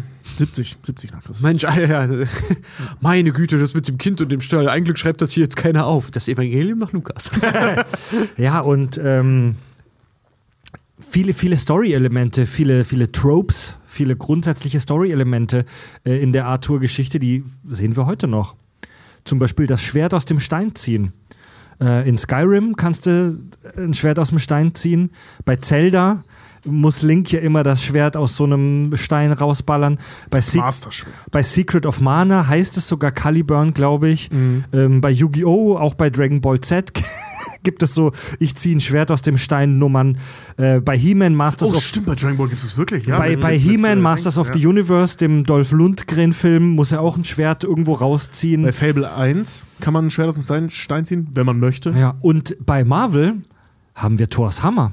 Der, Sta der die Superwaffe, Der sich nicht heben lässt, wenn- es sei denn, du bist wahrürdig. Das Der- heißt, er hat den Stein immer dabei. die Superwaffe, die nur von dem einen benutzt werden kann, der würdig ist. Vielleicht hast du ja auch, vielleicht ist ja auch der Hammer, der Stein und selbst Thor ist nicht würdig, weil er hat noch nicht den kleinen Dolch aus dem, aus Ja, dem Mann, Griff ja. Mann, der ist nur mächtig genug, den Stein zu tragen. Oder bei Harry Potter der Elderstab. Stimmt, den musst du gewinnen. Ja, du musst würdig sein. Genau. Also diese, diese Idee des Würdigseins ist halt super alt. Ne? Ich meine, die wird ja selbst in der Artus-Geschichte recycelt mit Ich bin nicht würdig, den Heiligen Gral anzufassen. Stimmt, ja, stimmt. ja. Also im Mittelalter ging es viel um Besser, du kannst ihn halt nicht einfach nur anfassen. Ich meine, bei Indiana Jones ist einem sofort das Gesicht geschmolzen, nachdem er den falschen Kelch angepackt hat. Ja, Ne? das ist ja die gleiche Idee. Ja, ja. Auch das mit der Bundeslade bei Indiana Jones. Wenn du nicht würdig bist, pack das Ding nicht an, Alter, sonst bist du ein schmelzender Nazi. Ja. Das ist doch scheiße. Weiteres Motiv, der schlafende Herrscher, der wiederkehrt. Ähm, das gibt es auch in der deutschen Story, äh, Geschichte tatsächlich. Der äh, Friedrich Barbarossa, der Kaiser des römisch-deutschen Reiches war. die Story, Mensch. Von dem gibt es auch die Story, dass er schläft und äh, irgendwann wiederkehrt. Äh, Scientology hat die gleiche Geschichte mit dem Alienherrscher Xenu, der irgendwo in einem Berg pennt. ja, Können- Können wir das bitte nicht mit einbringen? H.P. Lovecraft, Cthulhu, der irgendwo unterm Pazifik pennt und wieder her Aragorn. wiederkommt. Bei Herr der Ringe. Ja, Also der schläft da jetzt nicht im wahrsten Sinne des Wortes, sondern er ist die ganze So. Zeit untergetaucht als Waldläufer, obwohl er eigentlich der rechtmäßige Herrscher äh, Gondors ist. Ja, obwohl, da, das haben wir noch gar nicht erwähnt, aber J.R.R. Tolkien hat natürlich Inspiration für sehr viele Figuren, natürlich aus der ganzen Rittersaga von Artus. Du meinst Halt das. Schwert, den Ring, den König, Den die Zauberer. Reise, der, Z- genau, der All- Zauberer. Alle, alle, die irgendwas damit zu tun haben, dass die, Frodo und die Sam halt ehemalige weiterkommen. Utopie, die Feen, Schrägstrich Elben. Und hier Der, haben der wir Kampf gegen den einen Bösen, Ja. das zerbrochene Schwert, Hier, äh, äh, wie heißt der bei, bei ähm, die Erbschuld. Fuck, wie heißt der nochmal bei, bei, bei äh, im Silmarillion? Äh, Morgoth. Morgoth. Morgoth, wie heißt der bei äh, in der Artus-Sage nochmal, der Böse? Mordred. Case closed. Ja, volle Möhre. Ja, wir, also Alter. den, wir, wir besser, haben, besser gut kopieren als schlecht geklaut. Ne? Also es gibt ja auch den schlafenden Antagonist, der wiederkehrt, wie Sauron in Herr der Ringe oder wie, Vol wie Voldemort in Harry Potter zum Beispiel. Ja. Ja. Ja, und Oder Darth Sidious in der Prequel-Trilogie. Uh, ja. ja, ja. Oder natürlich auch der auserwählte, aber noch unerfahrene Held, Harry Potter zum Beispiel, The Chosen One, The Chosen Luke. One. Ja. Der kriegt sogar ein Schwert. Luke Skywalker. Stimmt, ja. Luke Skywalker, des, der in seiner Jugend, der, niemand weiß, dass er eigentlich der Sohn von Anakin Skywalker ist. Ja, Seine stimmt, Identität wird geheim gehalten und er bekommt dann einen geheimnisvoll magisch begabten Mentor, Obi-Wan, an die Seite. ja. Bekommt das Schwert Ja, seines Vaters. Genau. Star Wars wurde ja nicht ohne Grund gesagt, hier Zauberer im Weltall. Ja, ja, ja. Wizards in Ma- Space, ja. Matrix, Neo, der Auserwählte. Ja. Katniss Aberdeen vielleicht sogar in, äh, in äh, den Hunger Games, den Hungerspielen, ja. die so die Auserwählte ist und die sich eigentlich gar nicht, die am Anfang da eigentlich gar keinen Bock drauf hat. Ja, nur das war nicht vorbestimmt. Ja. Ja, okay, das ist. Aber trotzdem, Ja, ja. ja, Fro Frodo natürlich sowieso. Frodo. Bella ja. aus Twilight? Frodo, der das war auch seinen. Frodo, der ja auch seinen eigenen Haus- und Herzzauberer Gandalf bekommt, Ja. der ihn berät. Und was irgendwie auch vorbestimmt war, weil Bilbo vorher schon den Ring gefunden hat. Ja, stimmt. Das ist auch wieder dieses Prinzip der Erbschuld. Halt auch Ja. wieder. Es Ja. wird wieder was. Erbschuld ist schön, ja. ja. Und auch hier wieder diese weit, weiteres, haben wir gerade schon drüber gesprochen, weiteres Trope, äh, der mächtige magische Mentor. Dumbledore, Gandalf, äh, Obi-Wan Kenobi bei Star Wars zum Beispiel. Da fällt, Fällt uns jetzt noch Oder einer in, der, ein? oder in der neuen Trilogie dann Luke Skywalker, da ist Ja. Luke dann plötzlich der Mentor. Wir, Sean Connery hier, die Unbestechlichen? hier nicht über die neue Trilogie sprechen. Ja. Oh, stimmt, hier, äh, wo ich gerade schon konnte, hier, äh, äh, Highlander. Bei- bei Highlander, ja. Klar. Da gibt's ja auch das Schwert. Ja.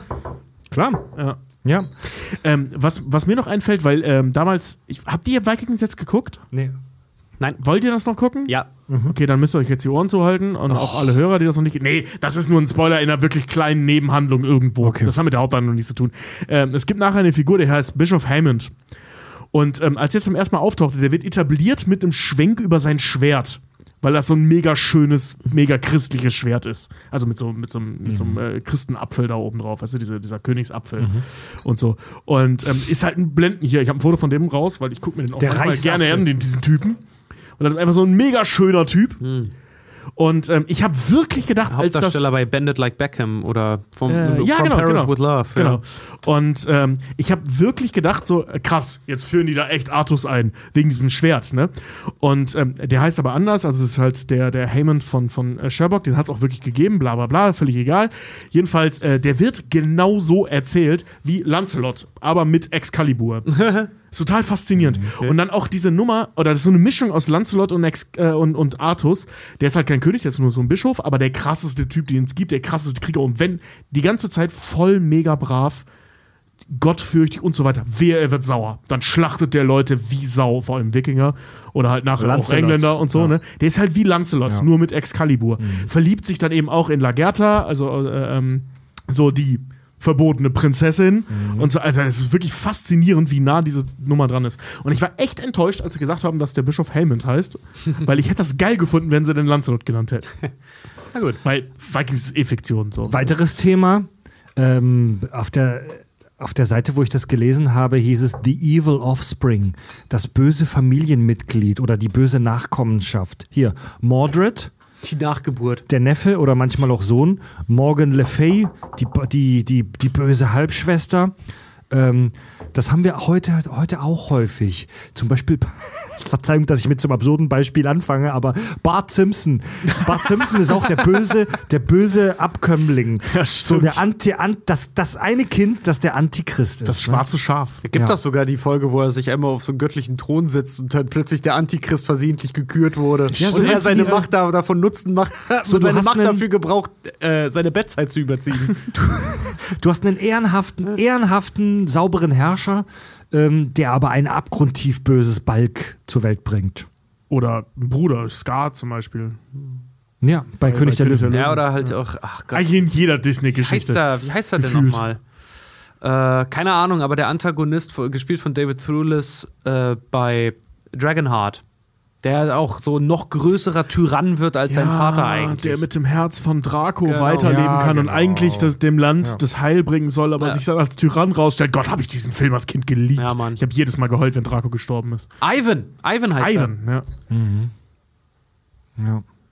Anakin Skywalker, auch so ein Evil Offspring. Obwohl wir seine Eltern nicht wirklich kennenlernen. Naja, weil er scheinbar machtgeboren ist. Aber er. Ja, wie Merlin. bei dem, bei dem ist es andersrum. Aus der Sicht des Imperiums ist Luke Skywalker das schwarze Der Schaf Evil der Familie. Offspring. Der Evil. Dieser kleine Satansbraten. Ja, Ja, heißt schläft er? auch mit seiner Schwester Hier. fast. und So. In der, neu, in der neuen Trilogie, wie heißt der Adam Driver? Wie heißt er nochmal? Ben Ken, Kenobi. Kylo Ren. Kylo Ren. Kylo Ren ist auch der Evil Offspring. Ich finde Ben Kenobi lustiger. Ja. Der heißt auch Ben, ne? Ben Ja, ja. Skywalker dann, ne? Ja. Ja. Ja. Mhm. Tom Riddle, aka Voldemort, könnte man fast als so eine Art Evil Offspring von Hogwarts, der Schule, äh, sehen. Ja, okay, das ist jetzt sehr, das, Das ist jetzt sehr weit gefasst. Ja, weil der ja, war, der ja, kommt ja. echt aus schwierigem Hause. Ja, ja, ja, ja, ja, ja, ja. Ja, ist er hier Longbottom, Langarsch ist eigentlich auch Lancelot. Komm. Die Tafelrunde selbst. Mit dem Schwert am Ende, ne? Ja, Bester Mann. Die Tafelrunde selbst ist auch so ein Tropus, den wir heute lieben. So dieser Club, dieser Verein aus den in Anführungszeichen gleichgestellten Helden. Die, Ja. Ava die Avengers. Avengers, Die Avengers, Justice League. Justice League, Ja. genau. Die Diese FIFA. ganzen Assembling-Sachen. Die FIFA. oh. So, das Netzwerk des Bösen. Nein, nein, das die das- Republikaner, das ist- die FIFA und die CDU wahrscheinlich. Das, das, ist, das, ist, das ist das mit dem Imperium, was du meinst. Das ist der Evil Offspring. Ja, ja. Scheiße. Aber, so diese- aber das Imperium hat sowas auch. Wenn dann der große Ritter, der gefallene Ritter dann da hinkommt. Beckenbauer oder? Äh, Nein, Vader war Beckenbauer. Hier, äh, die, wo wir gerade der, der gefallene Ritter ist, äh, ich bin kein Fußballfan, aber Lothar Matthäus 100%. wo wir gerade über Marvel sprechen, die X-Men, Charles Xavier ist ja auch so eine Art Merlin-Figur, der selber super krasse Fähigkeiten hat auf mentaler Ebene, selbst aber aktiv physisch gar nicht so sehr eingreift, sondern alle nur berät und, äh, und die Strippen zieht. Was übrigens interessant ist in den X-Men-Filmen, äh, muss man darauf achten. In jedem X-Men-Film ist das Erste, was passiert, ist Charles Xavier irgendwie ausschalten. Ja. Weil der einfach sonst so eine Plot-Armor hätte. Ja. Ja. Genau, wenn es eine neue Serie über King Arthur geben würde, wäre das immer so mit Merlin. Die Geschichte fängt an, Merlin hat Durchfall äh, und, oder, oder, oder wird verführt oder was weiß ich Er, was. er setzt sich auf den Donnerbalken, haut riesig was in den Burggraben rein und aufgrund seiner magischen Scheiße werden die Leute plötzlich im Dorf unsterblich oder sowas. Da kommt der Zaubertrank her. Was? ich glaube, ich, glaub, ich habe gerade die letzten zwei Minuten zugehört. Ich habe das von Fred nicht verstanden und von dir nicht. Aber ich fand's lustig. Äh, was wir auch noch sehen hier in der Story ist zum Beispiel das klassische Love Triangle, das Liebesdreieck. Also die Freundschaft, me me meistens halt ne, zwei Männer, äh, deren Freundschaft durch die Liebe zu einer Frau herausgefordert Also wird. jeder Cameron Diaz-Film ever. Ja. Äh, Batman und Superman bei Martha, da sind, ist es zufällig die Mutter. Gott, ja. ja. Ja, die Sam Raimi Spider-Man-Filme mit äh, äh, hier, Äh, äh, Mary Jane. Mary Jane, Mhm. also Peter Parker und äh, wie heißt er noch? No, ähm, James Franco? Osborn, ähm, Also Osborn, ah, äh, der- Harry. Harry, Osborn. Und das dicke Ende. Das Gegens Mutual Kill, also gegenseitiges Töten. Am Ende der Arthur-Story töten sich Arthur und sein Neffe-Sohn Mordred gegenseitig. Also Artus wird nach Avalon gebracht und ist nur tödlich verletzt. Aber so von der Dramatik her fühlen wir das. Ähm, Achtung, kurze Endgame-Spoiler. Äh, Endgame am Schluss, wo Iron Man und Thanos sich gegenseitig auslöschen. Also der Held muss sich selbst opfern, um den großen Gegenspieler zu vernichten. Wie gesagt, Gladiator, praktisch genau das gleiche Ende. Er wird, also, wichtig ist auch, ähm, also das war ja bei Avengers jetzt nicht so, aber der Held überlebt den Tod des anderen und stirbt dann erst. Harry Potter. Oh, der, Held, der Held muss nach dem Bösen Ha sterben. Harry Potter auch. Harry Potter stirbt sogar vor Voldemort. Das und er stimmt. musste aber sterben, damit er Voldemort fertig machen Ja, kann. und das ist ein super, super klassisches geschichtenerzählerisches Motiv, das wir das ultimative Opfer. Das ultimative Opfer. Ich habe gerade die Mafia-Serie Subura fertig geguckt. Da ist es am Ende auch so. Achtung, Spoiler, dass einer der Helden dann am Ende stirbt im finalen, weil er sich im finalen Kampf aufgeopfert hat. Aufgehopfert. Also, das ist ja wirklich, also, dass der Held sich am Ende aufopfert, ist ja der Klassiker. So, ne? Was auch voll geil ist, immer. Na klar. Hier, äh, ähm, wenn, wenn man in ein anderes Genre reinspringen will, Gran Torino zum Beispiel, dass ja. äh, äh, Dings sich da erschießen lässt. Clint Eastwood. Clint Eastwood. Oder Data bei Star Trek, der Ja. sich im Film äh, Nemesis selbst opfert, um das romulanische Excalibur-artige Superraumschiff Neo. zu zerstören. Neo, der sich an die Maschine anschließen lässt und selber opfert, damit die Maschinen Zugang zu der Matrix Ja. haben, um zu Jesus, der sich ans Kreuz nageln lässt. Ja, Verzeihung, die, Keil, der die Schulden der Menschheit auf sich nimmt. Bevor die Mails kommen, Verzeihung, die Scimitar in Star Trek Nemesis war natürlich ein remanisches Raumschiff. Verzeihung. Ist schon viel zu spät, Fried. In der Zeit, hast wo du schon das gesagt, in der Zeit, wo du das gesagt weißt hast, du, sowas, haben sowas, schon wieder sitzen, sowas muss sitzen, Junge. In der Zeit, das kannst du, da kannst in du dich Zeit, nicht wo- versprechen. In der Zeit, wo du dich entschuldigt hast, sind die 10.000 Mails schon wieder rausgegangen. Ja, Äh, nee, aber äh, ähm, hier, Spock zum Beispiel, der sich opfert, oder bei bei J.J. Abrams, äh, das äh, umgekehrt Kirk sich opfert. Ja, ja, ja, ja. ja. Ja. ja. Solche Dinge müssen passieren. Ja. Ja gut, aber das ist wieder nicht dieser Mutual Kill, dieses gegenseitige Töten. Da Ja, geht es okay, ja ja, darum, okay, das dass der Ja, ja. Protagonist und der Antagonist sich gegenseitig Ja, umbringen. okay, stimmt. Ja. Ne? Und sich sozusagen gegenseitig neutralisieren. Ja, ey, ganz ehrlich, wenn man da weiter gräbt, findet man noch so viele Sachen. Man kann auch, man kann es auch überinterpretieren, überinterpretieren. aber also viele der Er hat Sachen, Abiatur. aber so viele der Sachen hat die King Arthur Story sicherlich auch nicht erfunden, weil es gab ja noch früher so andere Fanfictions wie die Bibel. ähm, aber also die haben jetzt auch nicht alles erfunden, Artus und Co. Aber da ist schon wahnsinnig viel drin, das wir in unserer heutigen Pop- und Comic-Kultur wiederfinden. Tja. Was lernen wir daraus? Bärenkatapulte hätten geholfen. Ich habe ich hab Richard letzte Tage Jan Philipp Zimini gezeigt, er kannte den noch nicht. Ich, weiß, ich muss dir das, glaube ich, auch mal zeigen. Das Das ist ewig ja. alt, aber es ist so lustig. Bärenkatapulte mit Kettensägen an den Füßen. Awesome. ja, genau. ja, Da sind wir schießen, wieder bei der Superwaffe. ja. schießen sie nicht Laser aus ihren Augen, sondern etwas gefährlicheres. Kettensägen. Großartig. Egal. Ja, Leute. Ja. ja, Ja, haben wir noch was? die King Arthur, die King Arthur Sage. Also ähm, natürlich auch mal hier wieder nur ein grober Abriss, was wir euch da geboten haben. Ja, kurzer Disclaimer zum Ende. Bisschen dumm. Äh, das hat Fred anfangs auch schon gesagt. Ja, es gibt tausend Variationen dieser Ja, Geschichte. Mann. Ja, Mann. Und nein, wir nehmen nicht die aus den Netflix-Serien, sondern die, Nein, von, die von ein bisschen älter. Ähm, aber auch da gibt es, wie gesagt, es gibt tausend. Allein bei Lancelot sind zeitgleich zwei Riesenepen entstanden, die zwei unterschiedliche Geschichten erzählen. Ich habe sowieso, ich äh, streich Arthas, äh, Arthas, siehst du, jetzt sag ich schon sehr, streich Artus, mach Arthas draus und du hast fast die Geschichte von WoW da noch irgendwie teilweise mit drin. Beziehungsweise von Warcraft 3. Ja. Hat jeder von euch zum Schluss für den ähm, interessierten Hörer, der sich vielleicht tiefer eingraben will, hat jeder von euch vielleicht einen äh, Film- oder Serientipp, was man gucken sollte, wenn man in die Nummer rein will? Merlin mit Sam Neill. Achtung, übler Kitsch aus den 90ern, aber eine schöne Handlung. TV-Zweiteiler, ne? TV-Verteiler. Wie gesagt, den kann man leider nirgendwo im Moment gucken. Ich hoffe, dass er irgendwann nochmal auftaucht. Im Free TV läuft er ab und zu noch. Ehrlich gesagt, so richtig einen Tipp äh, habe ich gerade nicht. Also versucht mal Mystic Knights, die liefen früher auf Super RTL. Mystic Knights, they come to save our lives. Mystic Knights! Ey, ich habe das geliebt als Kind. Fand ich die cool mit ihren Rüstungen, die sich verwandeln Ja, können. Power Rangers im Mittelalter. Ja, Mann. viel geiler als Power Rangers. Mystic Knights! Weil wenn, wenn eine Sache in meinem Leben, in meinem Leben, und eigentlich sollte das für alle gelten, es gibt nur eine Sache, die Science Fiction schlägt, Fantasy. Aber das Problem ist, beides kann brutal scheiße sein. Ey, Alter, wenn eine Serie einen Titelsong von den Kellys hat, dann haben die mich. Ja, Mann, das war die fucking Stimmt, Kelly das war die Family. Kelly Family. Oh, das war die scheiß Kelly Family. Voll krass, Alter. Mystic Das ist wahrscheinlich der beste Song von denen. Der bekannteste auf jeden Fall gleich nach äh, Sometimes I wish I were in I was. I, wish I was. Das war übrigens mein erstes Konzert. Da war ich neun. Was du Weil hast? so? Ja, da hat mein, mein Onkel mich damals äh, äh, wegen äh, meiner Cousine, also seiner Tochter, äh, die war ein Kelly Family Ist ja Fan. geil. er ist ein riesen Metal-Fan. Ähm, und äh, musste aber halt auf dieses Kelly Family Konzert. Und meine Eltern fanden es halt äh, eine clevere Idee mit denen zusammen, dass ich mitgehe. Die Hörer wissen ja von meiner pathologischen Angst vor äh, Grace. Deswegen bleibe ich bei I'm in love with an alien.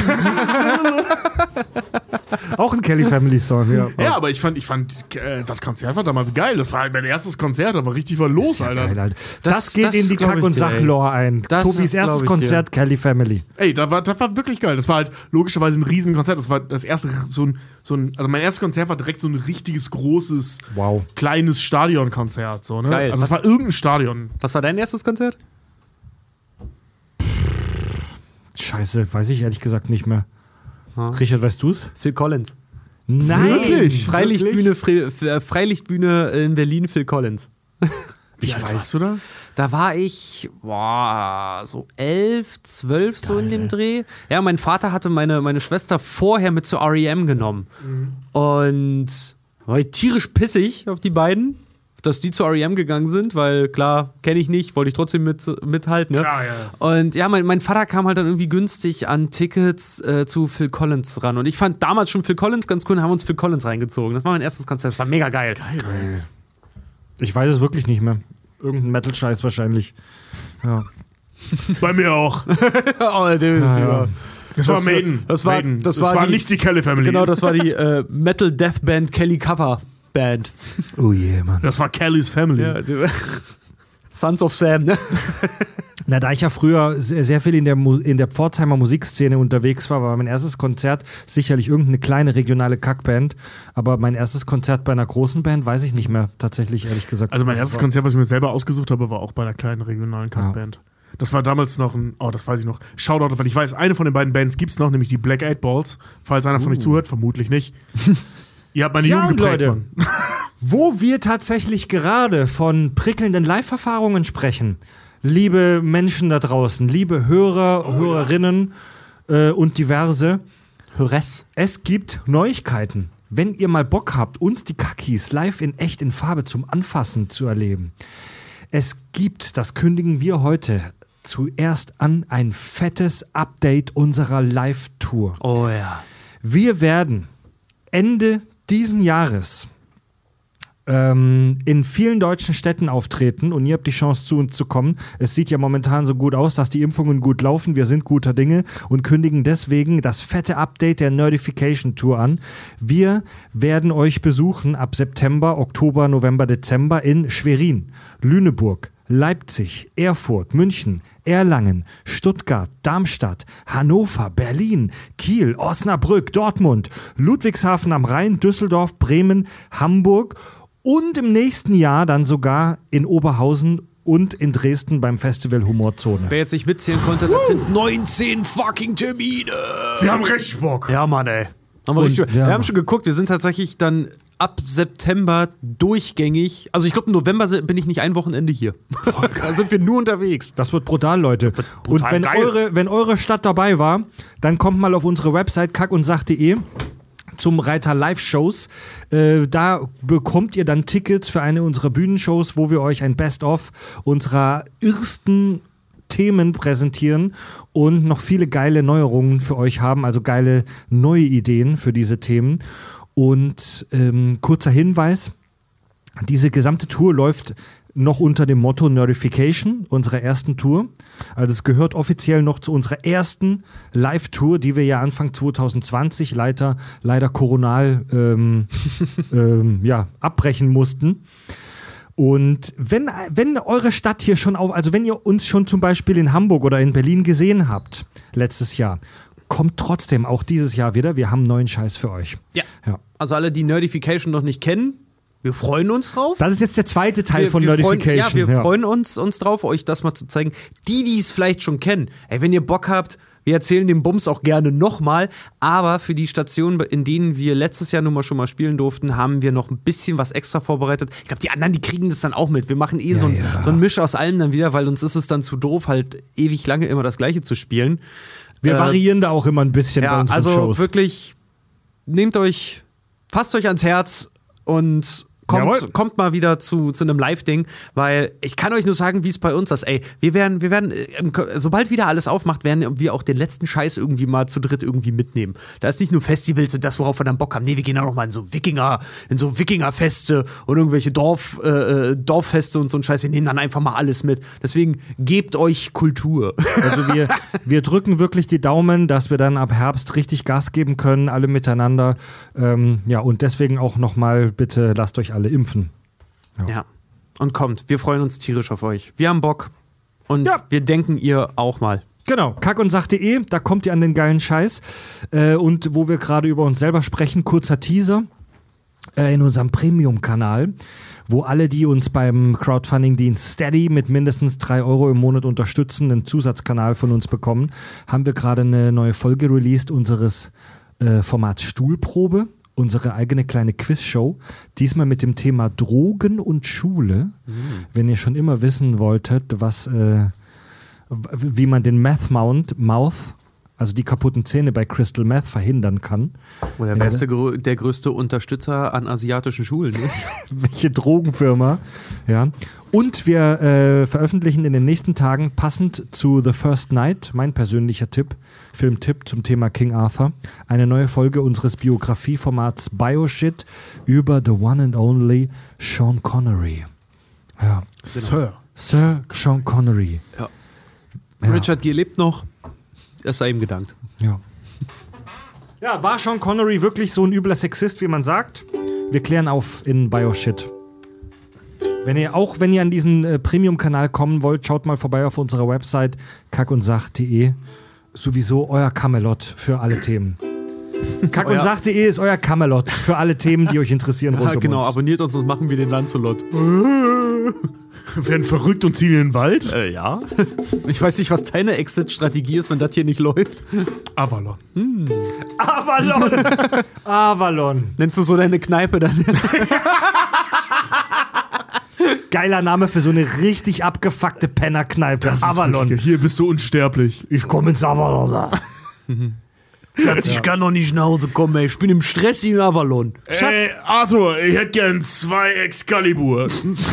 Schatz, hast du heute Zeit, um dich um den Zaun zu kümmern? so ein im Schwert voll. Bier, ja. Ja, noch viel geiler. Du kriegst so ein ganzes Schwert voll mit brennenden, äh, mit brennenden Kurzen. Schnaps und das ist Caliburn. Gut, Freunde. Genau. Und einen Merlin machen ist dann da einen polnischen, weißt du? Nee, Me nee, Igitt, Alter, darüber in Merlin machen, nee. Nee, nee. Ich mörtel, ich geh mal Camelot mörteln. Ich geh mal kurz ins Klo Camelot mörteln. Was soll ich sagen? Sie hat mit mir den Lancelot gemacht. Ich hatte keine Wahl. Also Vergewaltigung. Sie nennen das einen Tafeln. genau. Äh, Frohlocket, werter Herr. Willkommen in Avalon. Was darf ich für Sie kredenzen? Ich hätte gerne Tischreservierung. Sehr wohl. Gut, Freunde der Schwafelrunde. Damit kommen wir zu den von einer Taube hierher gebrachten, nach Avalon gebrachten Hörermails. Gebt uns euer Hörerfeedback über unser Kontaktformular auf kackundsach.de. Unsere Pumuckel-Folge vor kurzem hat viele Menschen noch beschäftigt. Chris schreibt: Hallo, meine lieben Kackis. Schade, dass ich von äh, dem Thema eurer letzten Folge Pumuckel erst so spät erfahren habe. Ähm, ich kannte Herrn Hans Klarin persönlich, also der Sprecher von Pumuckel, und saß einige Male mit ihm am Tisch und in seinem schönen Garten in Aschau am Chiem, äh, Chiemgau. Ich selbst komme aus Bernau am Chiemsee und meine damalige Freundin war seine Nachbarin. So entstand ein freundlicher Kontakt und ich habe einige seiner Geschichten erzählt bekommen aus der Zeit vom Pumuckel. Wenn man ihn ganz lieb gefragt hat äh, oder Kinder anwesend waren, hat er auch mal die Stimme rausgeholt. Liebe Grüße aus dem Chiemgau vom schönen Chiemsee, Chris. Geil. Oh, hätten wir das mal gewusst. Cool. Der Ja, woher Ja, auch? ich wollte gerade sagen, so, du, du bist, du bist Ah, eine sch- Nulpe. Ich, ja, tut mir leid. Aber das, das ist, ah, Ja, Schön. Das ist so schön. Ich stelle mir das so schön vor. Ich weiß, ich war noch nie im Chiemsee, aber wir, äh, ich habe eine Doku äh, äh, mitgeschnitten über den Chiemsee und fuck ist das schön da. Und ich stelle mir das so lächerlich schön vor, im Garten am Ja, Mann. Chiemsee mit Pumuckel zu sitzen, also im Sprecher mit Pumuckel zu sitzen. Das ist so ein bisschen so, so als würdest du in Hogwarts zu Abend essen. In Hotpots? In Hogwarts. Ach so, Ja, im, Hogwarts. an Hotspots. An Hotspots, genau. Von der Telekom. Eingetragene Nilu Marke. schreibt uns: Hallo, liebe Kakis, das ist jetzt wahrscheinlich ein sehr, eine sehr komische Nachricht, aber in einer der letzten Folgen haben Richard oder Tobi irgendeine Redewendung fürs Kackermachen äh, benutzt.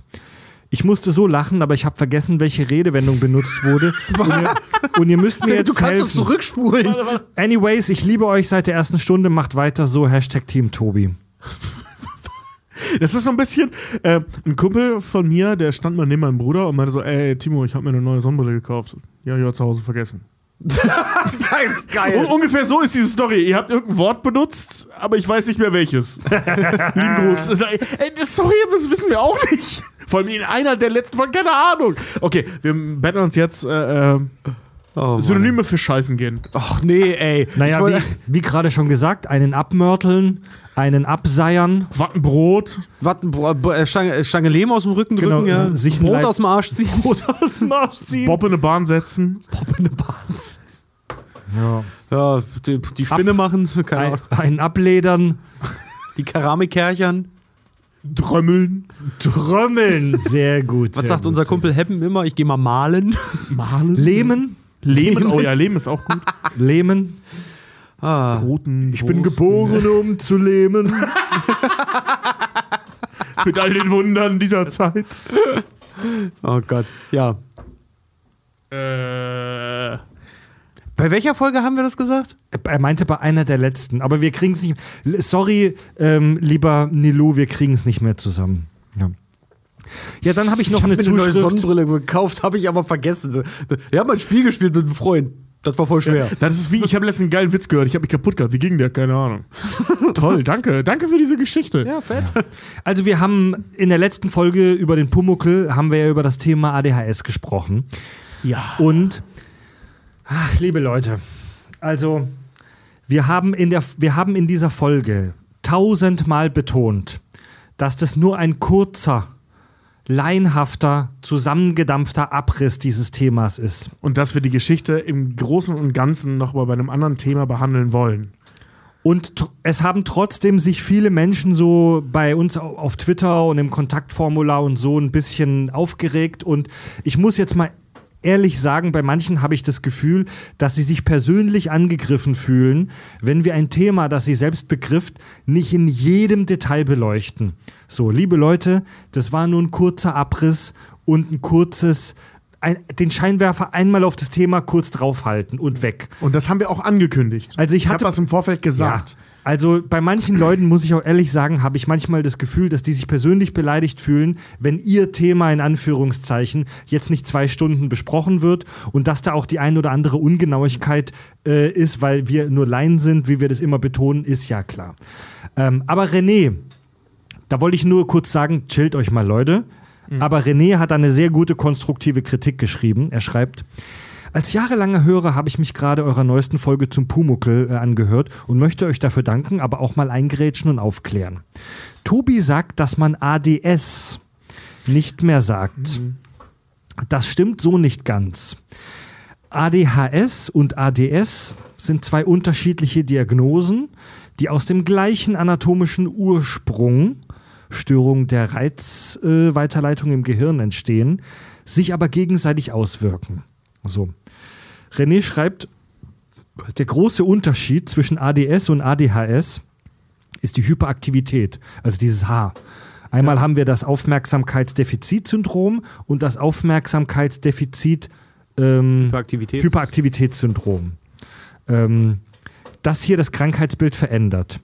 Ich kann das mit Sicherheit sagen, da meine Verlobte ärztlich gesichert seit Kindheitstagen ADS hat und ihr neunjähriger Sohn ärztlich und psychologisch gesichert ADHS hat.